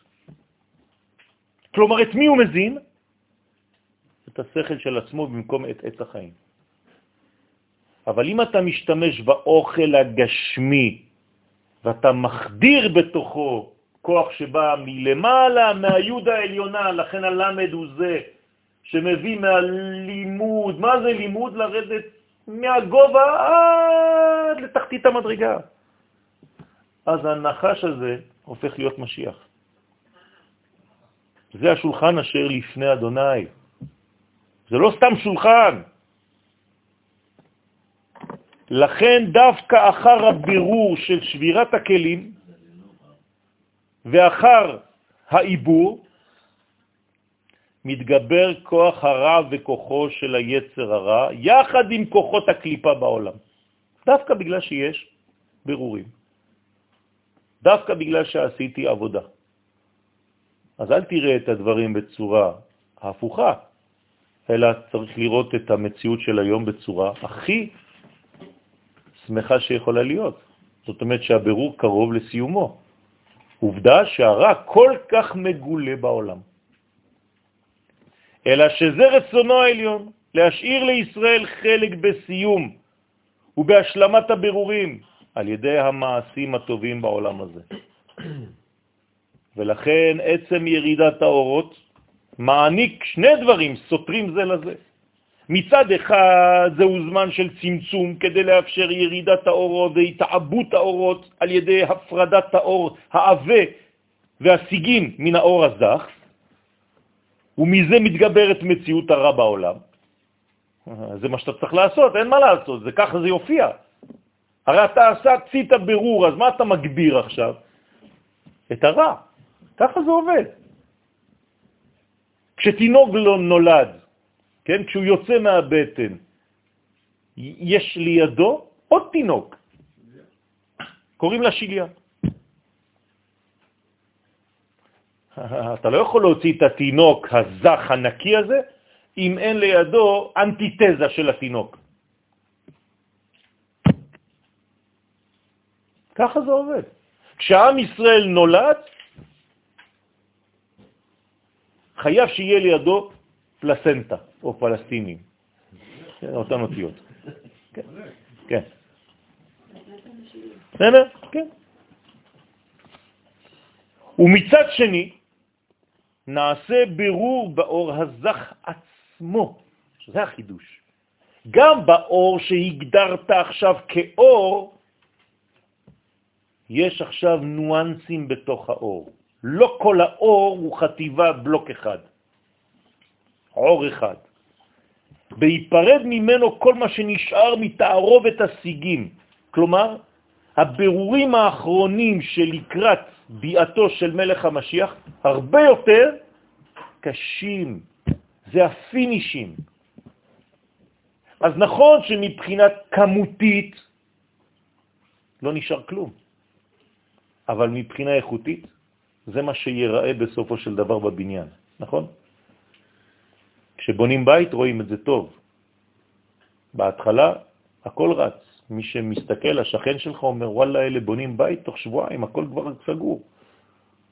אתה רואה את כל השלט, טק, טק, טק, טק, קירות חיצוניים, הכל, טיק, טק, מתקתקים.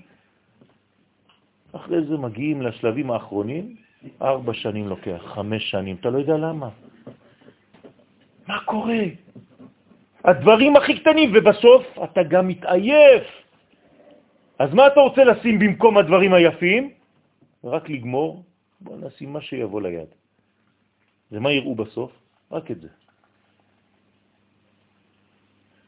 אז צריך כל הזמן לזכור את המגמה הראשונה שאיתה התחלתי. עד שהגיע הזמן התיקון השלם בו יצא הכוח של החיות בקדושה מן הרע בשלמות. ואז בעצם העולם יהיה מלא בחיוב ובזכות. דור שכולו חייב, דור שכולו זכאי.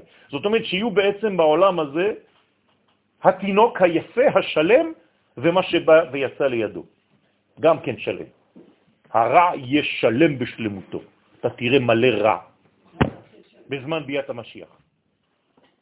מפחיד. לא, הוא לא יותר גדול. והתינוק הוא יותר גדול מה... לא. לא. הוא יותר קטן ממנו, השנייה יותר גדולה. בגלל שזה התכווץ. ממנה. איפה היה הטוב? בתוך הרע. ואז יישאר האור הזך נקי וטהור מכל רבב, ואפילו בבחינת הבכוח שבבכוח. זאת אומרת, אני לא רוצה להסתפק בבירור באמצע. אנחנו אוהבים אמצע. אף פעם אנחנו לא מסיימים שום דבר. תמיד אנחנו עוצרים באמצע, תמיד. למה? כי שוב פעם, השכל האנושי יותר חכם מהשכל התורני. הרי אני יותר חכם מהקדוש ברוך הוא, נכון? אז כשהקדוש ברוך הוא אומר לי, כמו דוד המלך, ארדוף אויביי ואשיגם, ולא אשוב עד כלותם, לא. אני הומני. זה לא עובד ככה. אנחנו בדור אחר, הדברים השתנו. אל תבין ככה את הדברים. ועל כן, גם אם נאמר בתהילים, נאמר בתהילים, עולם חסד ייבנה, סדר בניין החסד נעשה על ידי צמצום האור, מה שאפשר לו להתברר. זאת אומרת שהחסד לא מופיע סתם ככה, ולכן בכל מעשה בראשית מופיע שם אלוהים דווקא שהוא סוד הצמצום. ובכל זאת נאמר במקביל ויהי אור. אתם מבינים את הפרדוקס? יש אור גדול, ומאיפה בא האור? שם אלוהים. שם אלוהים זה דינים, אז מה אתה עושה? דווקא בגלל שיש דינים, אני עושה עבודה על עצמי. איך קוראים ליום הראשון בשנה? יום הדין. מה אני עושה ביום הזה? מגלה את האור. אורי, ראש השנה. דווקא דרך הדין אני מגלה את האור. למה? כי מה עושה הדין בעצם? הורג את כל החלקים הרשעים שבתוכי. ולכן מה אני אומר שקורה בראש השנה?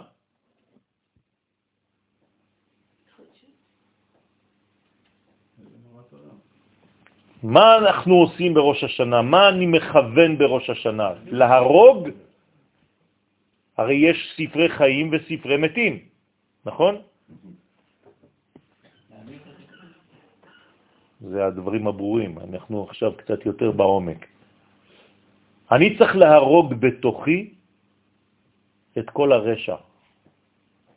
אז החלקים הרשעים של יואל אמורים להיות כתובים וחתומים למוות, למיטה, לאלתר.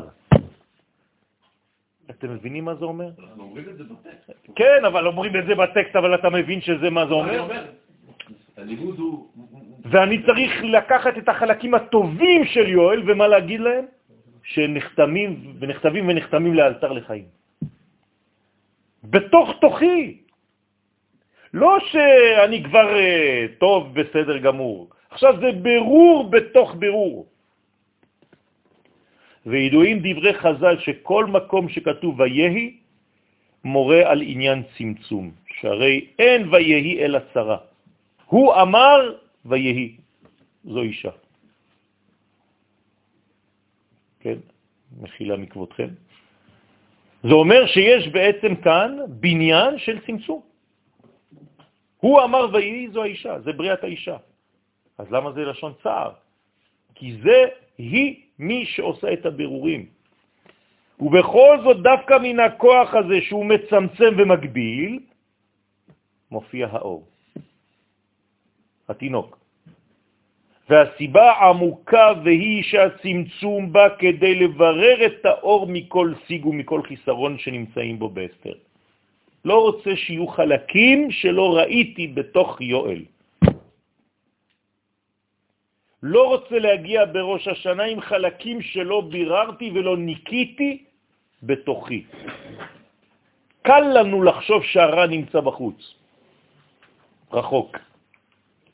ואני עכשיו בבית כנסת בתפילה. לא.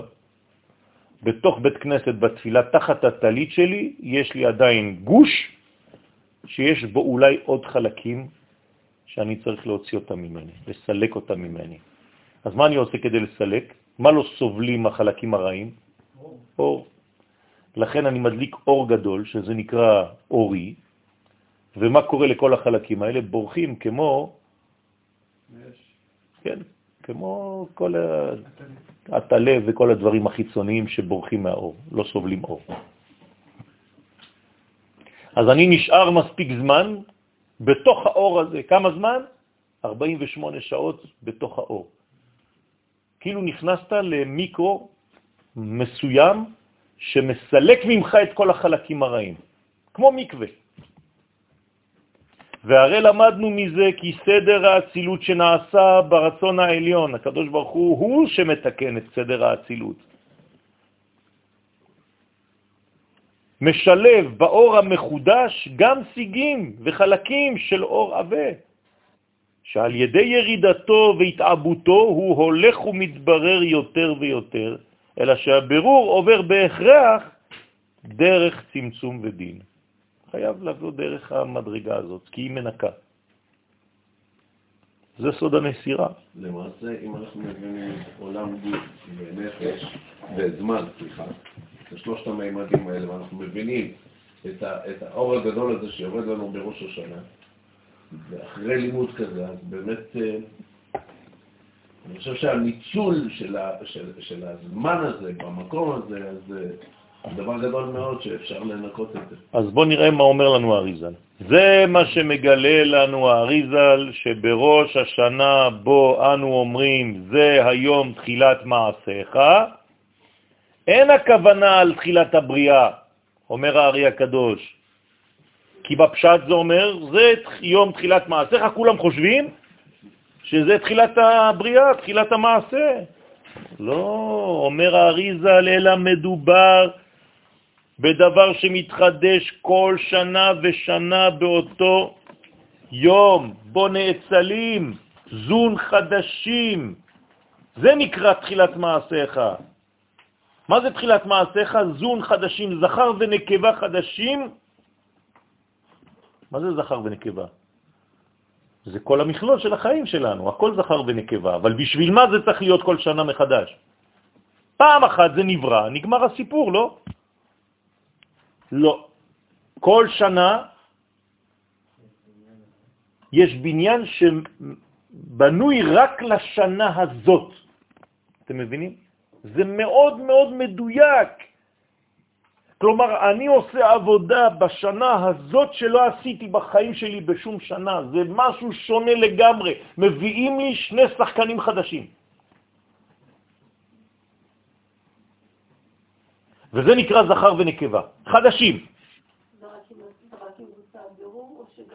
לא חשוב, כל הזמן זה קורה לי כל שנה מחדש. יש לי מולי שני שחקנים חדשים, והם צריכים לבנות לי את השנה הבאה. זה השינוי, שנה מלשון שינוי. ואני צריך עכשיו לעבוד עם שני השחקנים החדשים כדי לקבוע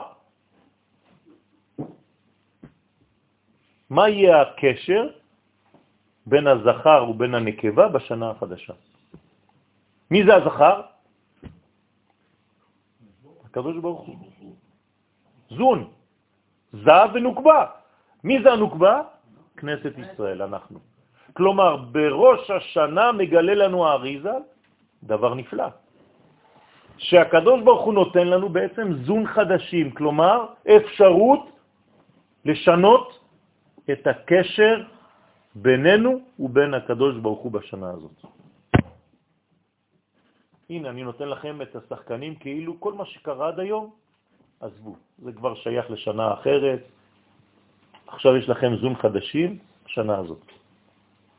תש"ע, ט'. תהיה שנה של עין טובה.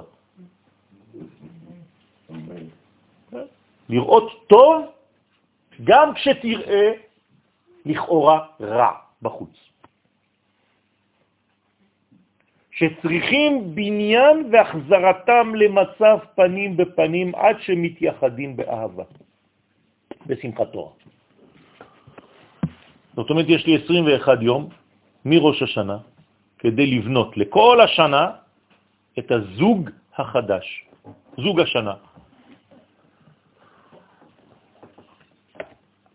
כן, הוציא כן, אריה כהן אוהב לעשות את זה בכל חתונה, הוא עושה איזה מונטאז', זוג השנה, הוא לוקח את החתן, את הכלה, מצלם אותם ועושה כאילו עיתון, ומביא לך את זה עם ניילון, אומר לך, הנה זוג השנה.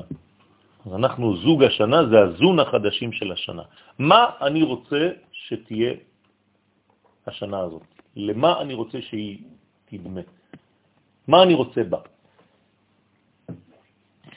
לפי הרמח"ל זצ"ל, הולך באותם, בעקבות האריזל, ששת אלפים שנה מקבילים לששת אלפים אורות שמתחלקים, ובכל שנה נאצל אור חלקי מיוחד להאצלת זון חדשים, שתיקונם ובניינם צריך להיעשות באותה שנה ממש על ידי ישראל בקיום התורה והמצוות. זאת אומרת שאני כל שנה בחיים שלי, אחד חלקי ששת אלפים. ככה זה עובד. הבנתם? אז השנה האחד הזה זה תשע"ט. אבל זה אחד חלקי ששת אלפים, זו שנה אחת, חלקי ששת אלפים שנה. נכון. לא, זה אחד מששת אלפים. על. בוודאי. עכשיו נשאר לי מה שנשאר לי עד ששת אלפים. אבל אף פעם לא היה ואף פעם לא יהיה אור כזה. מיוחד, רק לשנה הזאת. צריך לזהות את ה... יפה. צריך לזהות, בדיוק כמו שאתה אומר. איך המצלמה עושה? אני. רוצה לפקס אור, אז אני... אנשים יודעים את זה? לא יודעים. עוד שנה. מה שונה בשנה הזאת משנה שעברה או משנה הבאה? אני לא יודע, אף אחד לא יודע. אני צריך ללמוד. אני צריך לדעת מה זה בתוך כל המסגרת של 6,000 שנה, איפה נמצאת הספירה המיוחדת של תשע"ט. נכון, אבל אני. צריך לד- לדעת איך אני מגיע. כשמגיעים, צריך לדעת מה אנחנו רוצים לנקות. כאילו, מה הרצון. אז אני צריך לדעת בעצם באיזו מסגרת, באיזו טבלה, אני נמצא בתוך טבלה של 6,000 שנה. בסדר? יש לי אלף ראשון, אלף שני, אלף שלישי, אלף רביעי, אלף חמישי, אלף שישי ואלף שביעי. 1, 2, 3, 4, 5, 6, 7. אבל בכל אלף כמה שנים יש לי? כמה מאות? עשר. אחד, שתיים, שלוש, ארבע, חמש, שש, שבע, שמונה, תשע ועשר.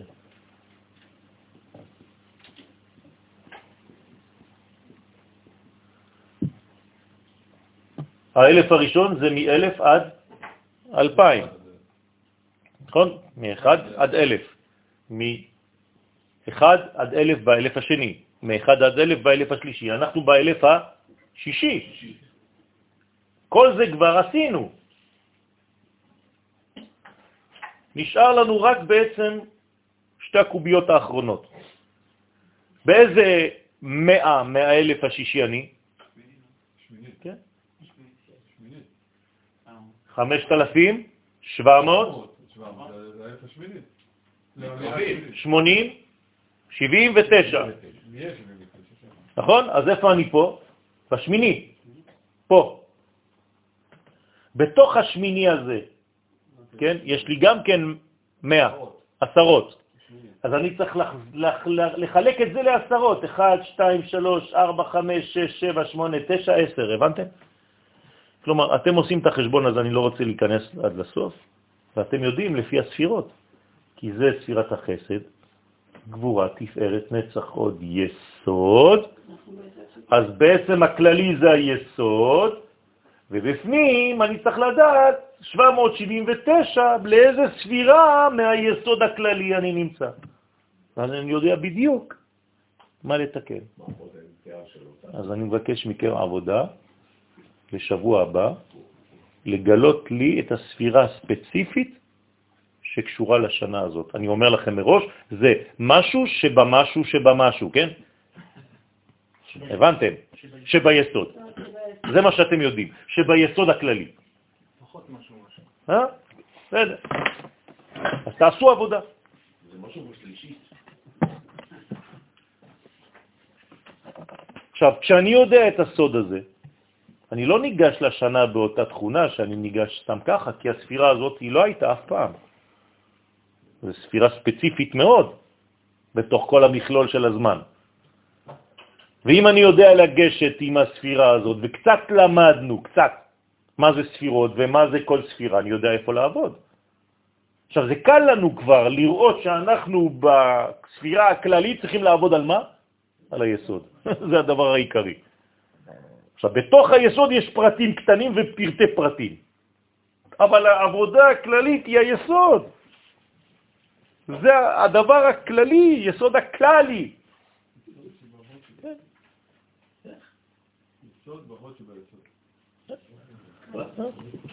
פשוט תביאו לי... אה?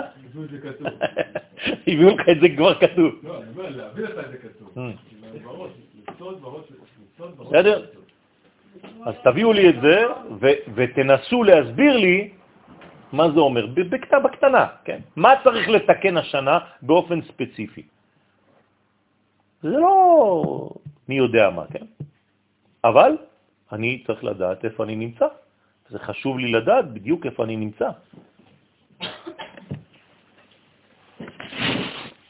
אז הרמח"ל מגלה לנו, ונבין מעתה כי אותה בחינה שהייתה בבריאה בכללות, כשירדו האורות והתבררו בהפרדת האור העבה מן האור הזך עד כדי גילוי הפסולת והקליפה, דבר זה חוזר ונעשה בפרטות בכל שנה ושנה, בראש השנה, בפרצופי זון השייכים לאותה שנה בדיוק.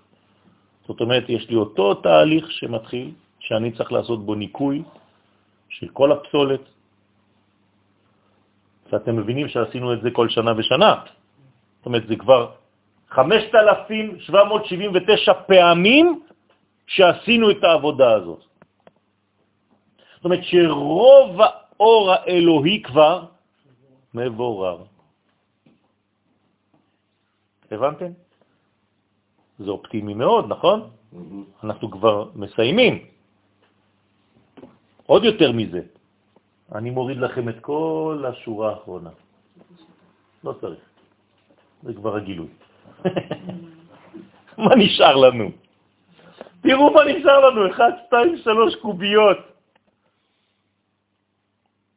מכל זה. עכשיו, כיוון ששבת לא מתחילה כשיוצאים הכוכבים, אלא בערב שבת, נעשה לכם טובה, אני מוריד לכם גם את הקוביה הזאת. נשארו לנו שתי קוביות. זאת שאנחנו נמצאים בתוכה, זה קצת אולי... כן, עם ישראל חזר לארץ, זה כבר מצוין. מה זה כבר מצוין? זה, זה, זה ה... זאת הגאולה. נכון. אין לך בין עולם הזה לימות המשיח, אלא מה שקרה.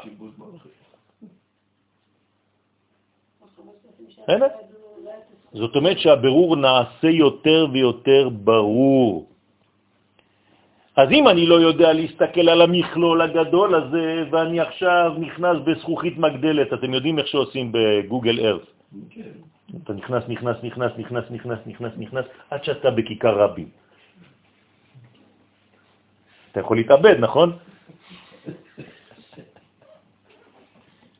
אז אני צריך לעשות הפוך. יוצא, יוצא, יוצא, יוצא, יוצא ורואה את כל זה, אני אומר, השתבח שמו. זה בדיוק העניין. כלומר שרצונו יתברך הוא שזה יהיה הסדר בכל הצילות, שכשנאצל אור חדש, כשאתה מתחיל עבודה חדשה בחיים שלך, כשאתה מחליט החלטה חדשה בחיים שלך, הוא יוצא יחד עם סיגים וחלקים יותר עבים של אור כדי להתברר ולהיות זך ולהשלים את הבירור אחר כך על ידי עבודת האדם.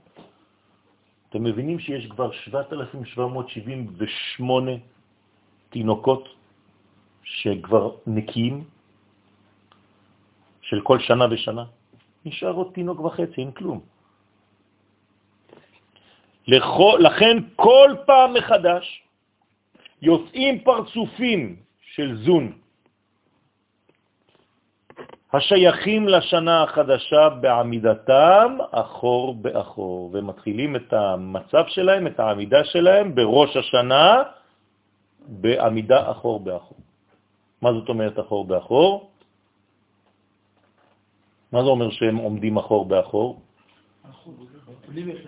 יפה מאוד. בלי בחירה חופשית. מי נתן לנו את הסוד הזה? הרב קוק זצ"ל. לא כתוב בשום ספר שאחור באחור זה בלי בחירה, זה סגולה. הרב קוק זצ"ל גילה לנו את הסוד הזה, אתם לא מבינים איזה חידוש זה בעולם הקבלה. אתם לא מבינים בכלל. דווקא זה נשמע לא כל כך טוב. כן. זאת אומרת שזאת הסגולה, ככה נבראנו. דבוק עלינו משהו שאני לא יכול לעשות אחרת. אבל כדי שהמצב לא יישאר בצורה כזאת, הקדוש ברוך הוא מפיל תרדמה על האדם כדי לנסר ממנו את ה... בהכרח הזה. הוא רוצה שאתה תהיה פנים בפנים, כלומר. בבחירה, בבחירה חופשית שלך. אלא שאפילו הופעתם של זון בצורה זו בראש השנה, הינו סיום התהליך שהתחיל קודם לכן. איך הם הגיעו לאחור באחור בראש השנה?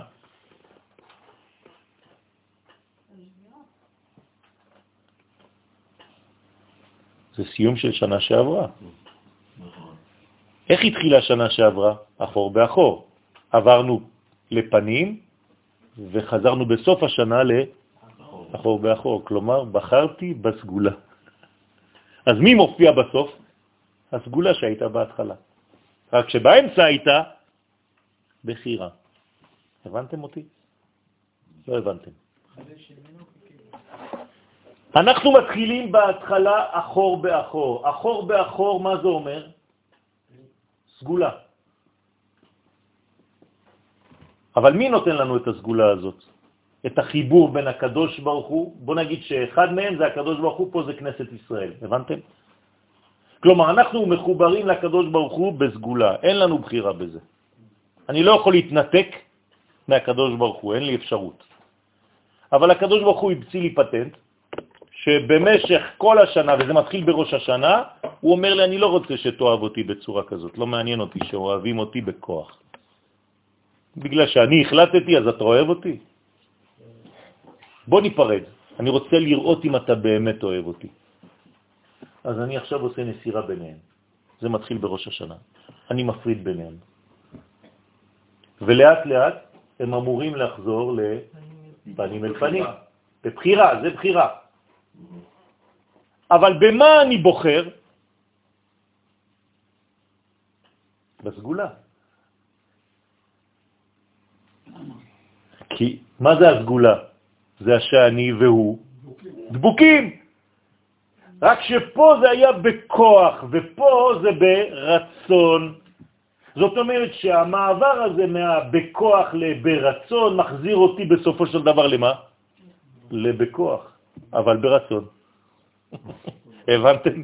אז אני מסיים את השנה בפנים בפנים, אבל זה באמת, חזרתי לסגולה כאילו אחור באחור. אז מה מופיע בראש השנה הבא? האחור באחור של השנה שעברה, שהחלטתי להיות פנים בפנים. הבנתם? זה לא האידאל פנים בפנים? לא. האידאל זה לחזור לסגולה הזאת, אבל דרך בחירה. כן? זה, אתה צודק שזה פנים בפנים, אבל מה אני מגלה בפנים בפנים? מה מבקשים ממך לעשות ברצון? יפה. לקבל את, באהבה שאתה דבוק אליו. ואתה לא רוצה להיפרד ממנו. רק שנותנים לך עכשיו לבחור בזה. הרצון זה הנשמה, זה הכל, נכון.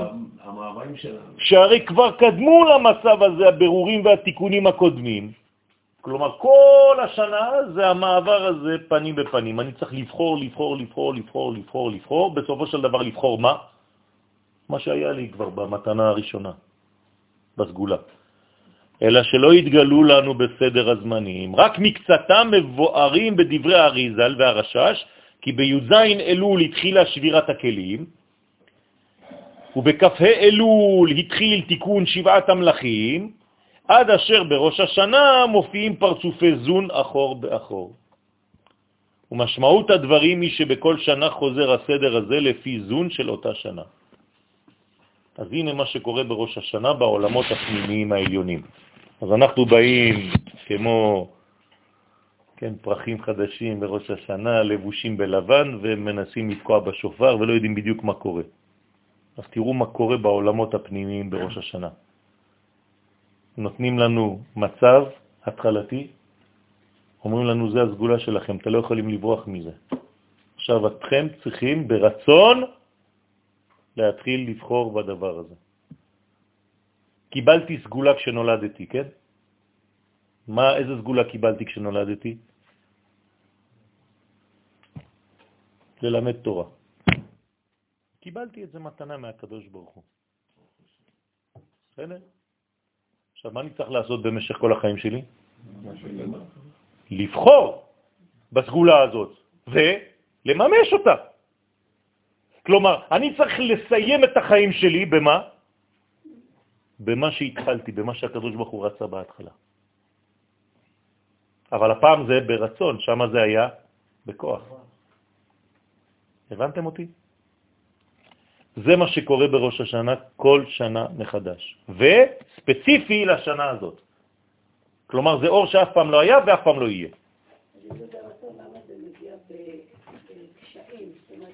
כי קשה להוציא מן הכוח אל הפועל גם דברים שקיבלת במתנה.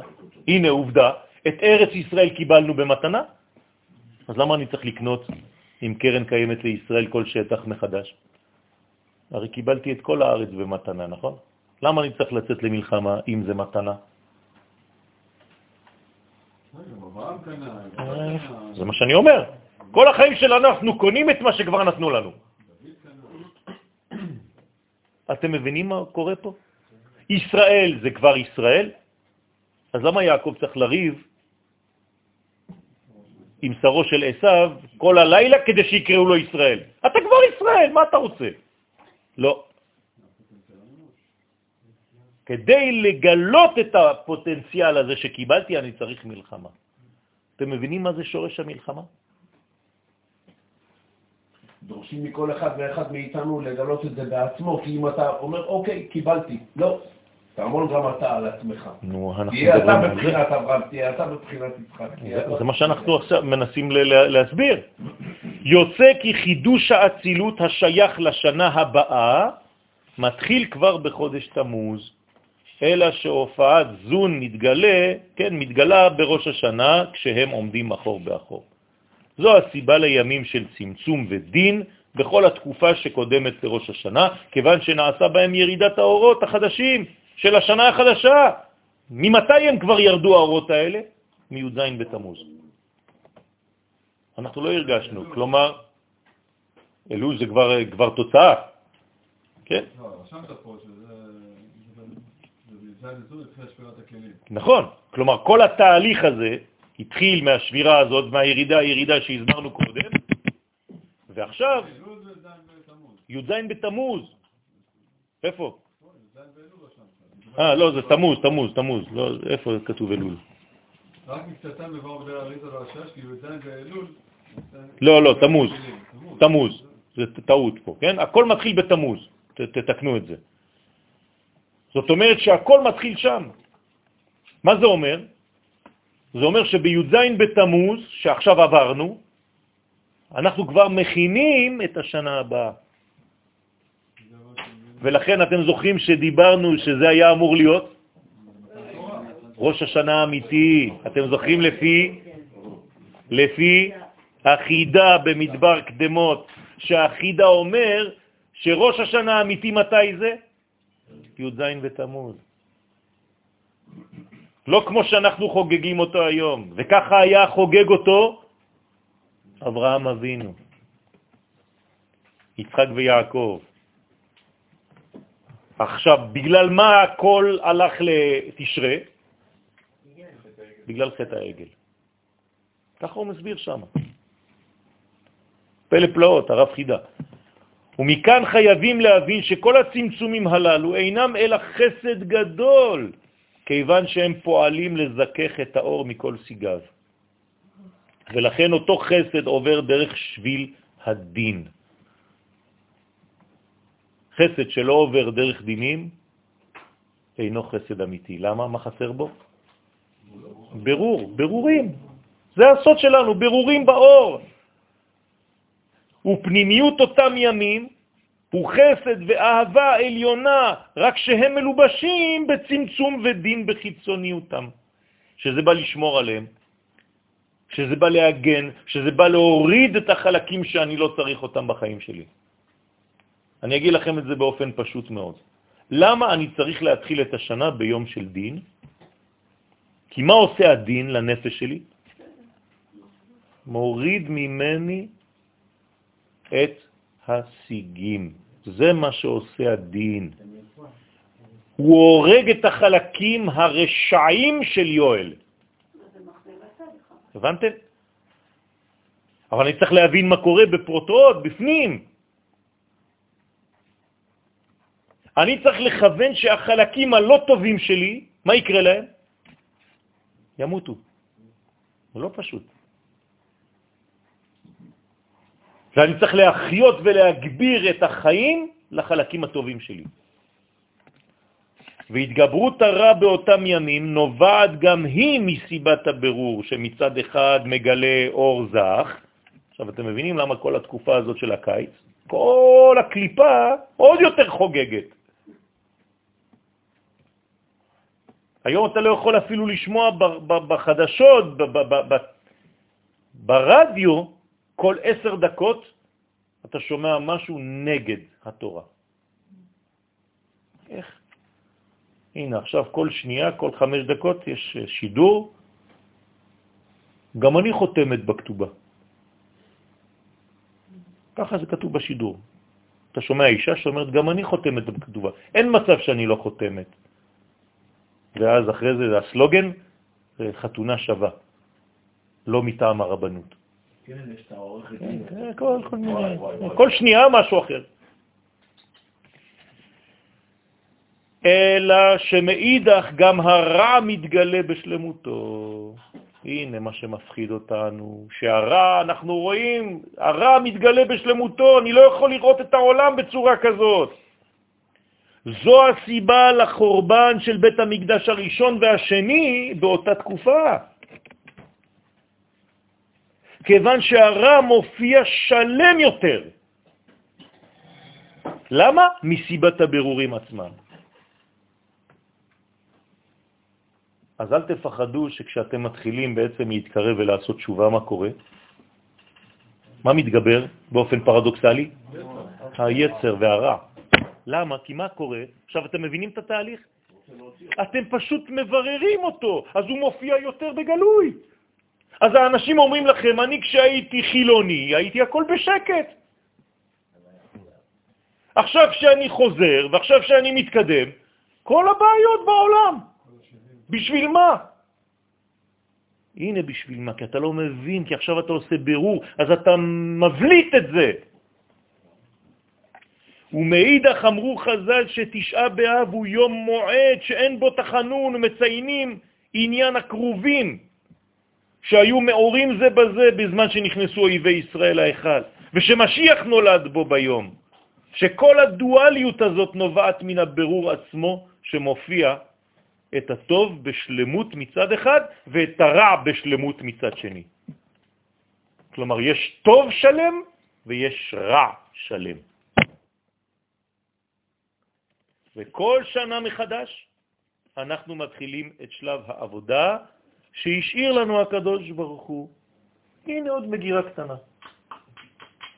אם זה היה פאזל של 6,000, נכון? יש פאזל של 6,000 חלקים? נשאר לנו חלק אחד, רבותיי, להכניס אותו בפנים. אתם מבינים כמה אנחנו קרובים? עכשיו, זה לא המצאה של רבנים של היום, זה גמרא. גמרא זה נביאים, רבותיי, זה לא סתם אנשים. זה מה שנשאר לי. והקדוש ברוך הוא השאר לי את החלק הקטן הזה של הפאזל, ואנחנו עדיין, יש לנו תמונה. אתם יודעים שיש גאונים, אוטיסטים, שעושים פאזלים, אבל הפוך. הם לא רואים את התמונה. הם הופכים את כל הצבעים, והם בונים את הפאזל הפוך על עיוור. הם עושים את זה על זכוכית, ואחרי זה מתחת אתה רואה את כל התמונה. אבל הם לא ראו את זה, והם עושים את זה בחמש דקות.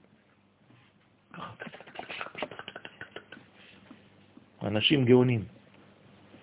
ואנחנו נתנו לנו את התמונה, אחרי זה חתכו לנו אותה לחתיכות. אנחנו יודעים בדיוק מה נשאר אחד בפזל, בחוץ.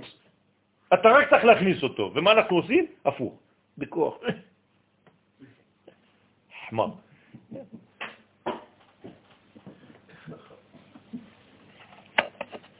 כל שנה מחדש אנחנו מתחילים את שלב העבודה שהשאיר לנו הקדוש ברוך הוא, להשלים ברור הטוב ולהוציא כל מה שעדיין נשאר ברע, כדי שלא יישאר בקיומה באותה שנה. שום דבר לא צריך להישאר. אתם מבינים שכל זה כבר טוב? הבנתם?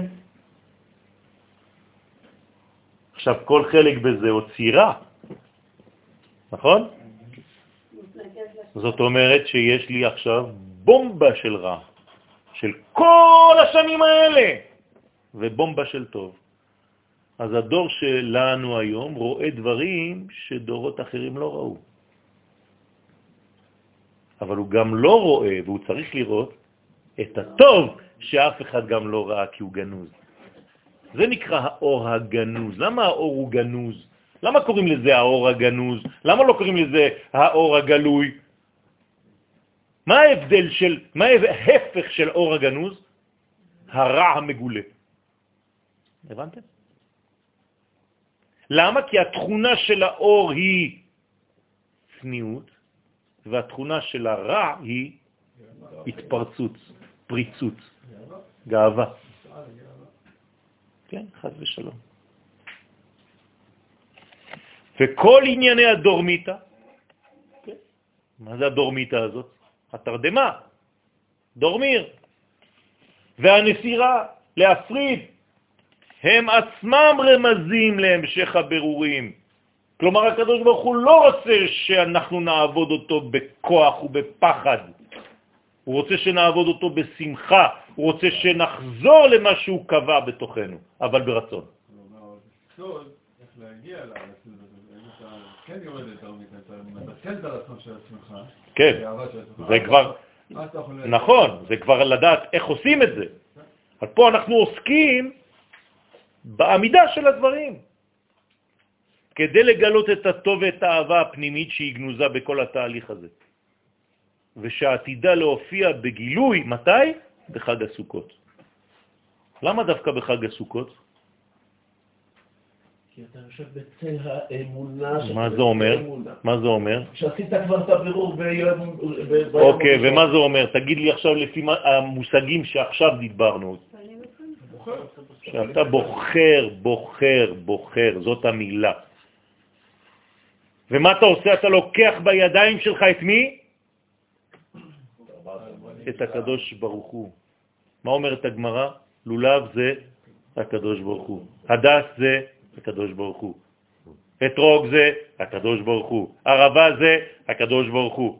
כלומר, מה אתה עושה עכשיו? אתה לוקח אותו בידיים שלך באהבה ואתה מנשק. מריח, הכל. מה זה אומר? שמה שהיה בכוח, עכשיו הוא באהבה ובשמחה ואתה שמח ואתה רוצה לשבת תחת העול הזה. אמרו לך להיות יהודי זה קשה מאוד, ומה אתה עושה בחג הסוכות? אני רוצה. אני יודע שזה קשה, אבל אני מחליט לישון שם, להיות תחת האור שלך, הקדוש ברוך הוא, אני רוצה את זה, אבל לא בכוח, בבחירה. בבחירה. בסדר? זה הסוד של כל המהלך הזה שמתחיל בראש השנה. תודה רבה. דומה, דומה לעומר. דומה לעומר